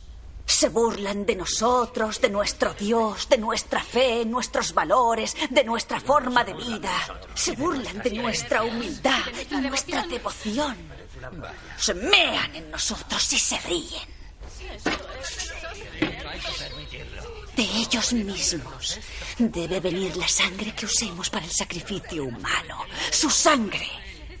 La sangre de la expiación. ¡Vamos! ¡Ni lo sueñe! ¡Intentadlo, joder! ¡Vamos! Queremos al niño. Queremos al niño. ¡Al niño! ¡Atrás! ¡Niño! David, David, ¿qué hacemos? ¡Coged al niño! ¡Cogedle, vamos! ¡Cogedle! ¡Y coged a la puta también! ¡Cogedles! ¡Matadles! ¡Matadles a todos! La botella explota. Para cuando uno de esos bichos entre por... Cañona. Carmody cae de rodillas, herida en el vientre. El disparo de Oli da en la frente de Carmody. Encañona a los demás, que se apartan y tiran los cuchillos.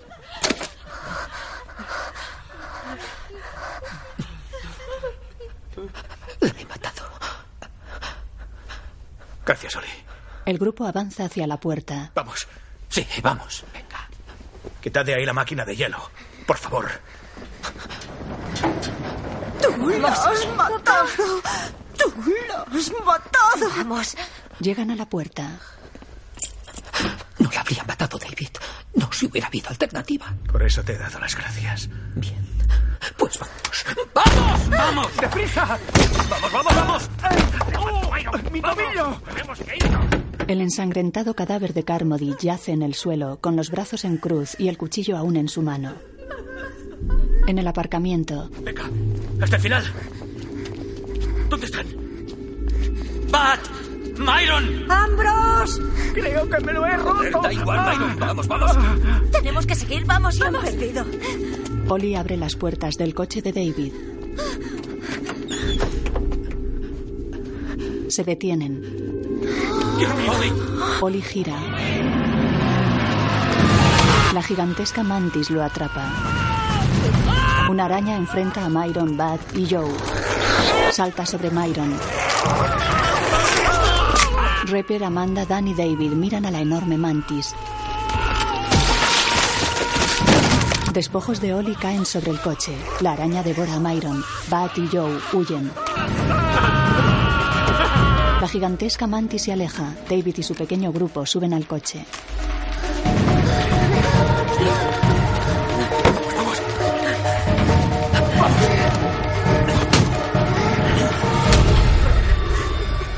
Estará por aquí. ¿Nos podrán ver? Bad camina aterrado, tropezando con los coches aparcados. Llega a la puerta del supermercado. ¡Dejadme entrar! ¡Dejadme entrar! ¡Dejadme entrar! Joe es atacado por varias arañas.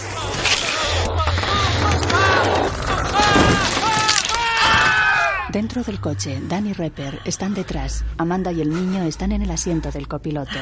Nos vamos. David ve la pistola de Oli sobre el capó. Después saca un brazo a por ella. Sí. No, no. Sí. Papá. David. David, Papá, no. no. David, papá. Entra en el coche. David. ¡Ah! Una araña corre hacia ellos. David coge la pistola y entra en el coche. La araña se estampa contra el parabrisas y lo cuartea. Recorre el techo del vehículo. Baja por la parte de atrás. Todos la miran tensos.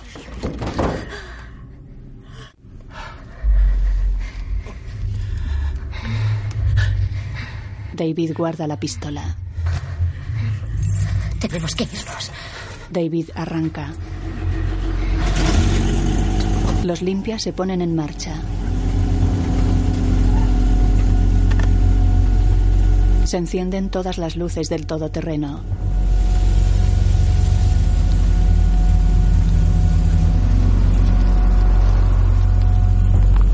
Salen despacio del aparcamiento.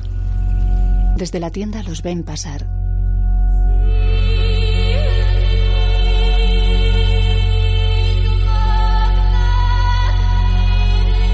El público está de pie tras los cristales, mirando la lenta marcha del vehículo paralela a los ventanales.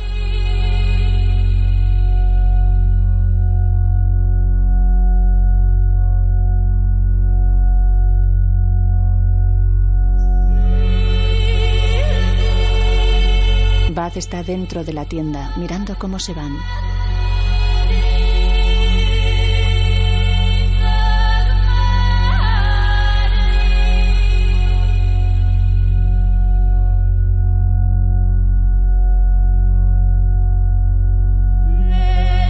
El coche desaparece en la niebla. El todoterreno pasa junto al buzón de los Drayton.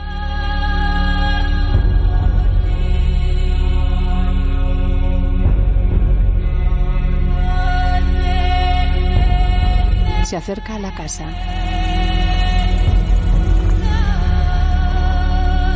Se detiene. David dirige un foco exterior hacia la casa.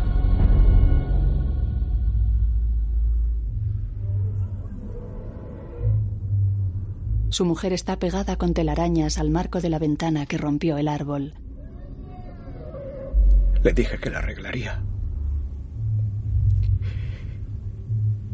La ventana delantera estaba rota.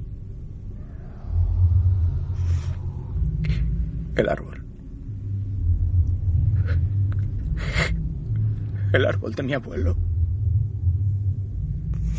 Llora apoyando la cabeza sobre el volante.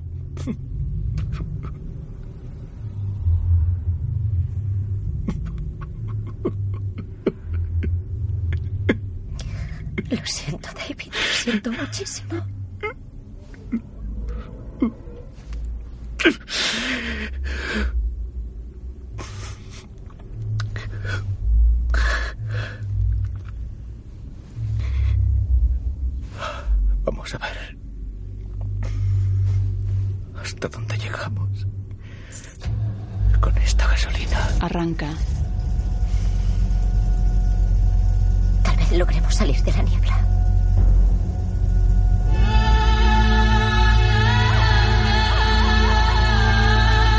Circula entre la niebla.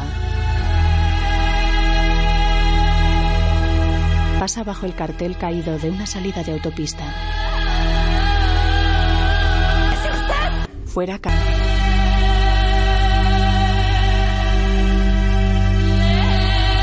Encuentran un autobús abandonado. El interior del autobús está lleno de hilos de araña. En un asiento, una mujer está atrapada por telarañas. En la autopista hay coches volcados.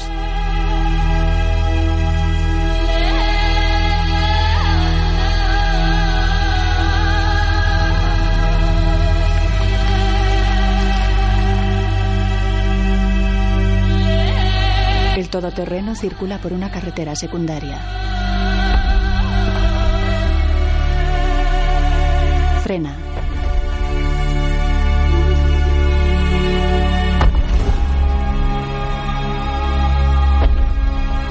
Un enorme animal de más de 20 metros de altura camina lento con sus seis gruesas y largas patas. El cuerpo del bicho está rodeado de enormes tentáculos.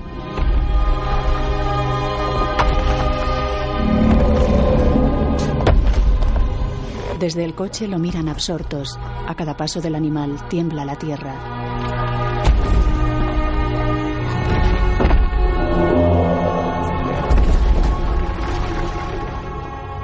El enorme bicho pasa de largo lentamente.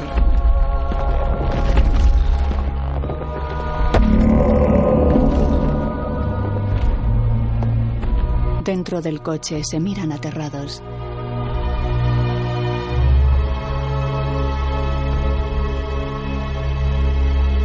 Se ponen en marcha.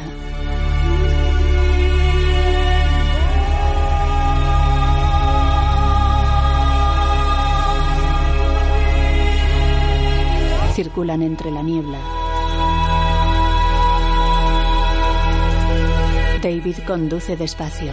Dan dormita atrás.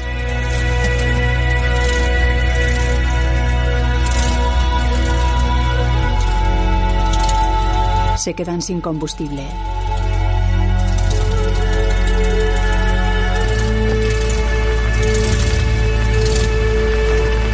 El coche se detiene rodeado por la niebla.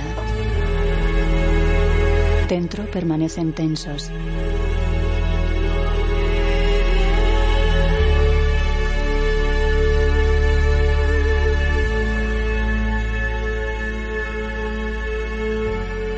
Billy duerme en brazos de Amanda. Bueno, al menos lo hemos intentado. Nadie puede negarlo. No. Nadie puede negarlo. Escuchan atentos.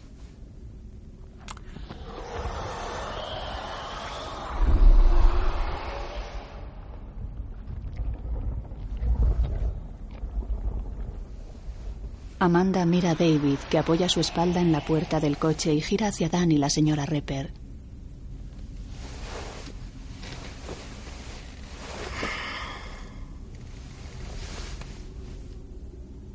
Se miran expectantes.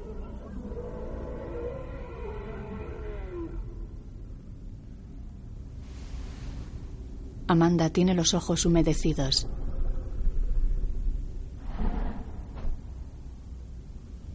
David mira el revólver y lo levanta ante sí.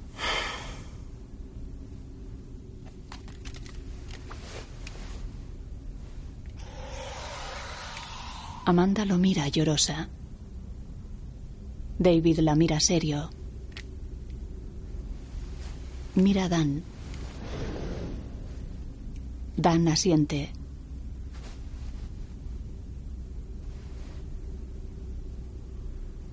La señora Repper lo mira triste.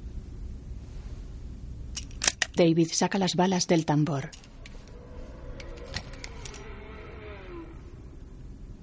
Bueno. Tenemos Tira los casquillos vacíos. cuatro. Cuatro balas. Pero somos cinco.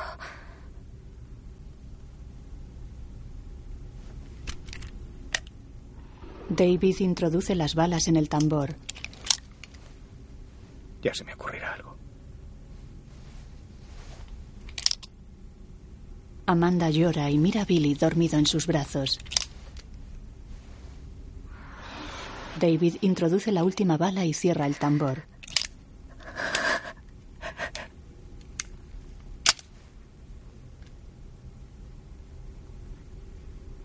Dan y la señora Repper tienen la mirada perdida al frente.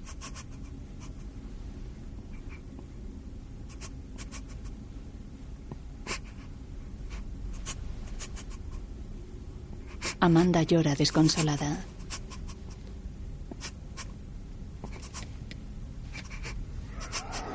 El niño despierta.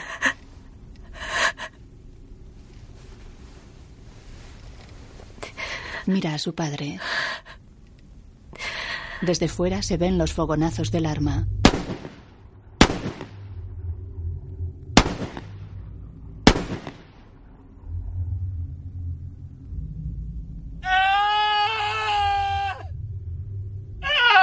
Dentro todos están muertos. David tiene salpicaduras de sangre en la cara.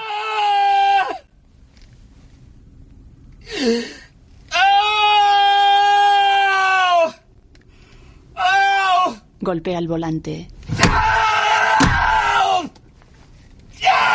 Tira el revólver. Lo coge, se lo pone en la boca y dispara. Lo tira con furia al suelo.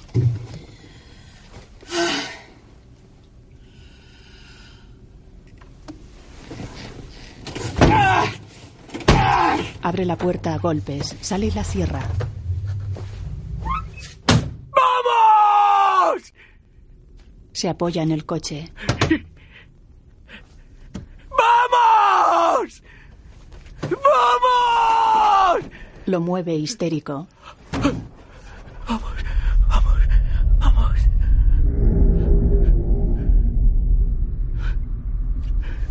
Escucha atento. ¡Están! ¡Ah! Vamos, vamos. Vamos, vamos. Vamos, vamos. Vamos, vamos. Mira asombrado. Enfrenta la espesa niebla de pie junto al coche.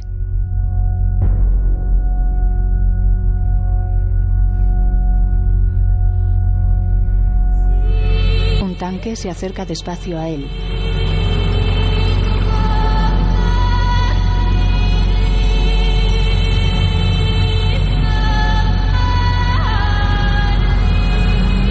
Otros tanques y soldados armados y con máscaras antigas pasan junto a él. La niebla se disipa tras ellos. Camiones militares pasan llenos de hombres, mujeres y niños.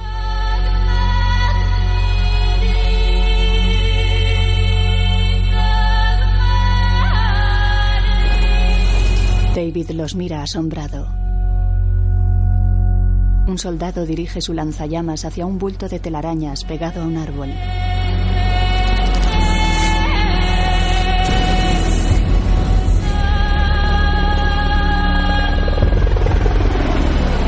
David mira al cielo. Se deja caer de rodillas junto al coche.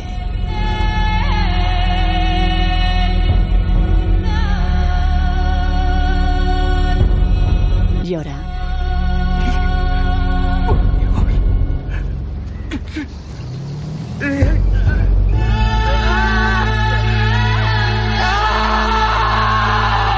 Dos soldados se detienen tras él.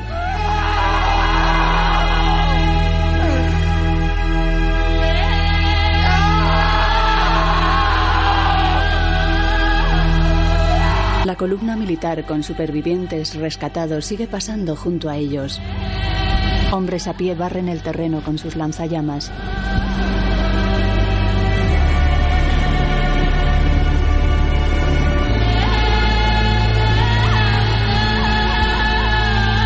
La imagen funde a negro. Guión y dirección Frank Darabont, basada en la novela de Stephen King. Producida por Frank Darabont y Liz Closet. Productores ejecutivos Bob Weinstein, Harvey Weinstein y Richard Saperstein. Director de fotografía Ron Smith. Música original Mark Gissam. David Drayton, Thomas Jane. Señora Carmody, Marcia Gay Harden. Amanda Dunphy, Lori Holden. Brent Norton, Andre Brauger. Ollie Wicks, Toby Jones. Jim William Sadler. Dan Miller, Jeffrey DeMoon. Irene Repper, Frances Esterhagen. Sally, Alexa Dávalos. Billy Drayton, Nathan Gamble. Norm, Chris Howen. Jessup, Sam Whitewer. Bud Brown, Robert Trevele. Myron, David Jensen. Guión audio descriptivo en sistema UDESC, escrito por Antonio Vázquez. Sonorizado en Aristia Producciones. Coordinación técnica del sistema realizada por Javier Navarrete. Dirección de Cultura y Deporte de la ONCE.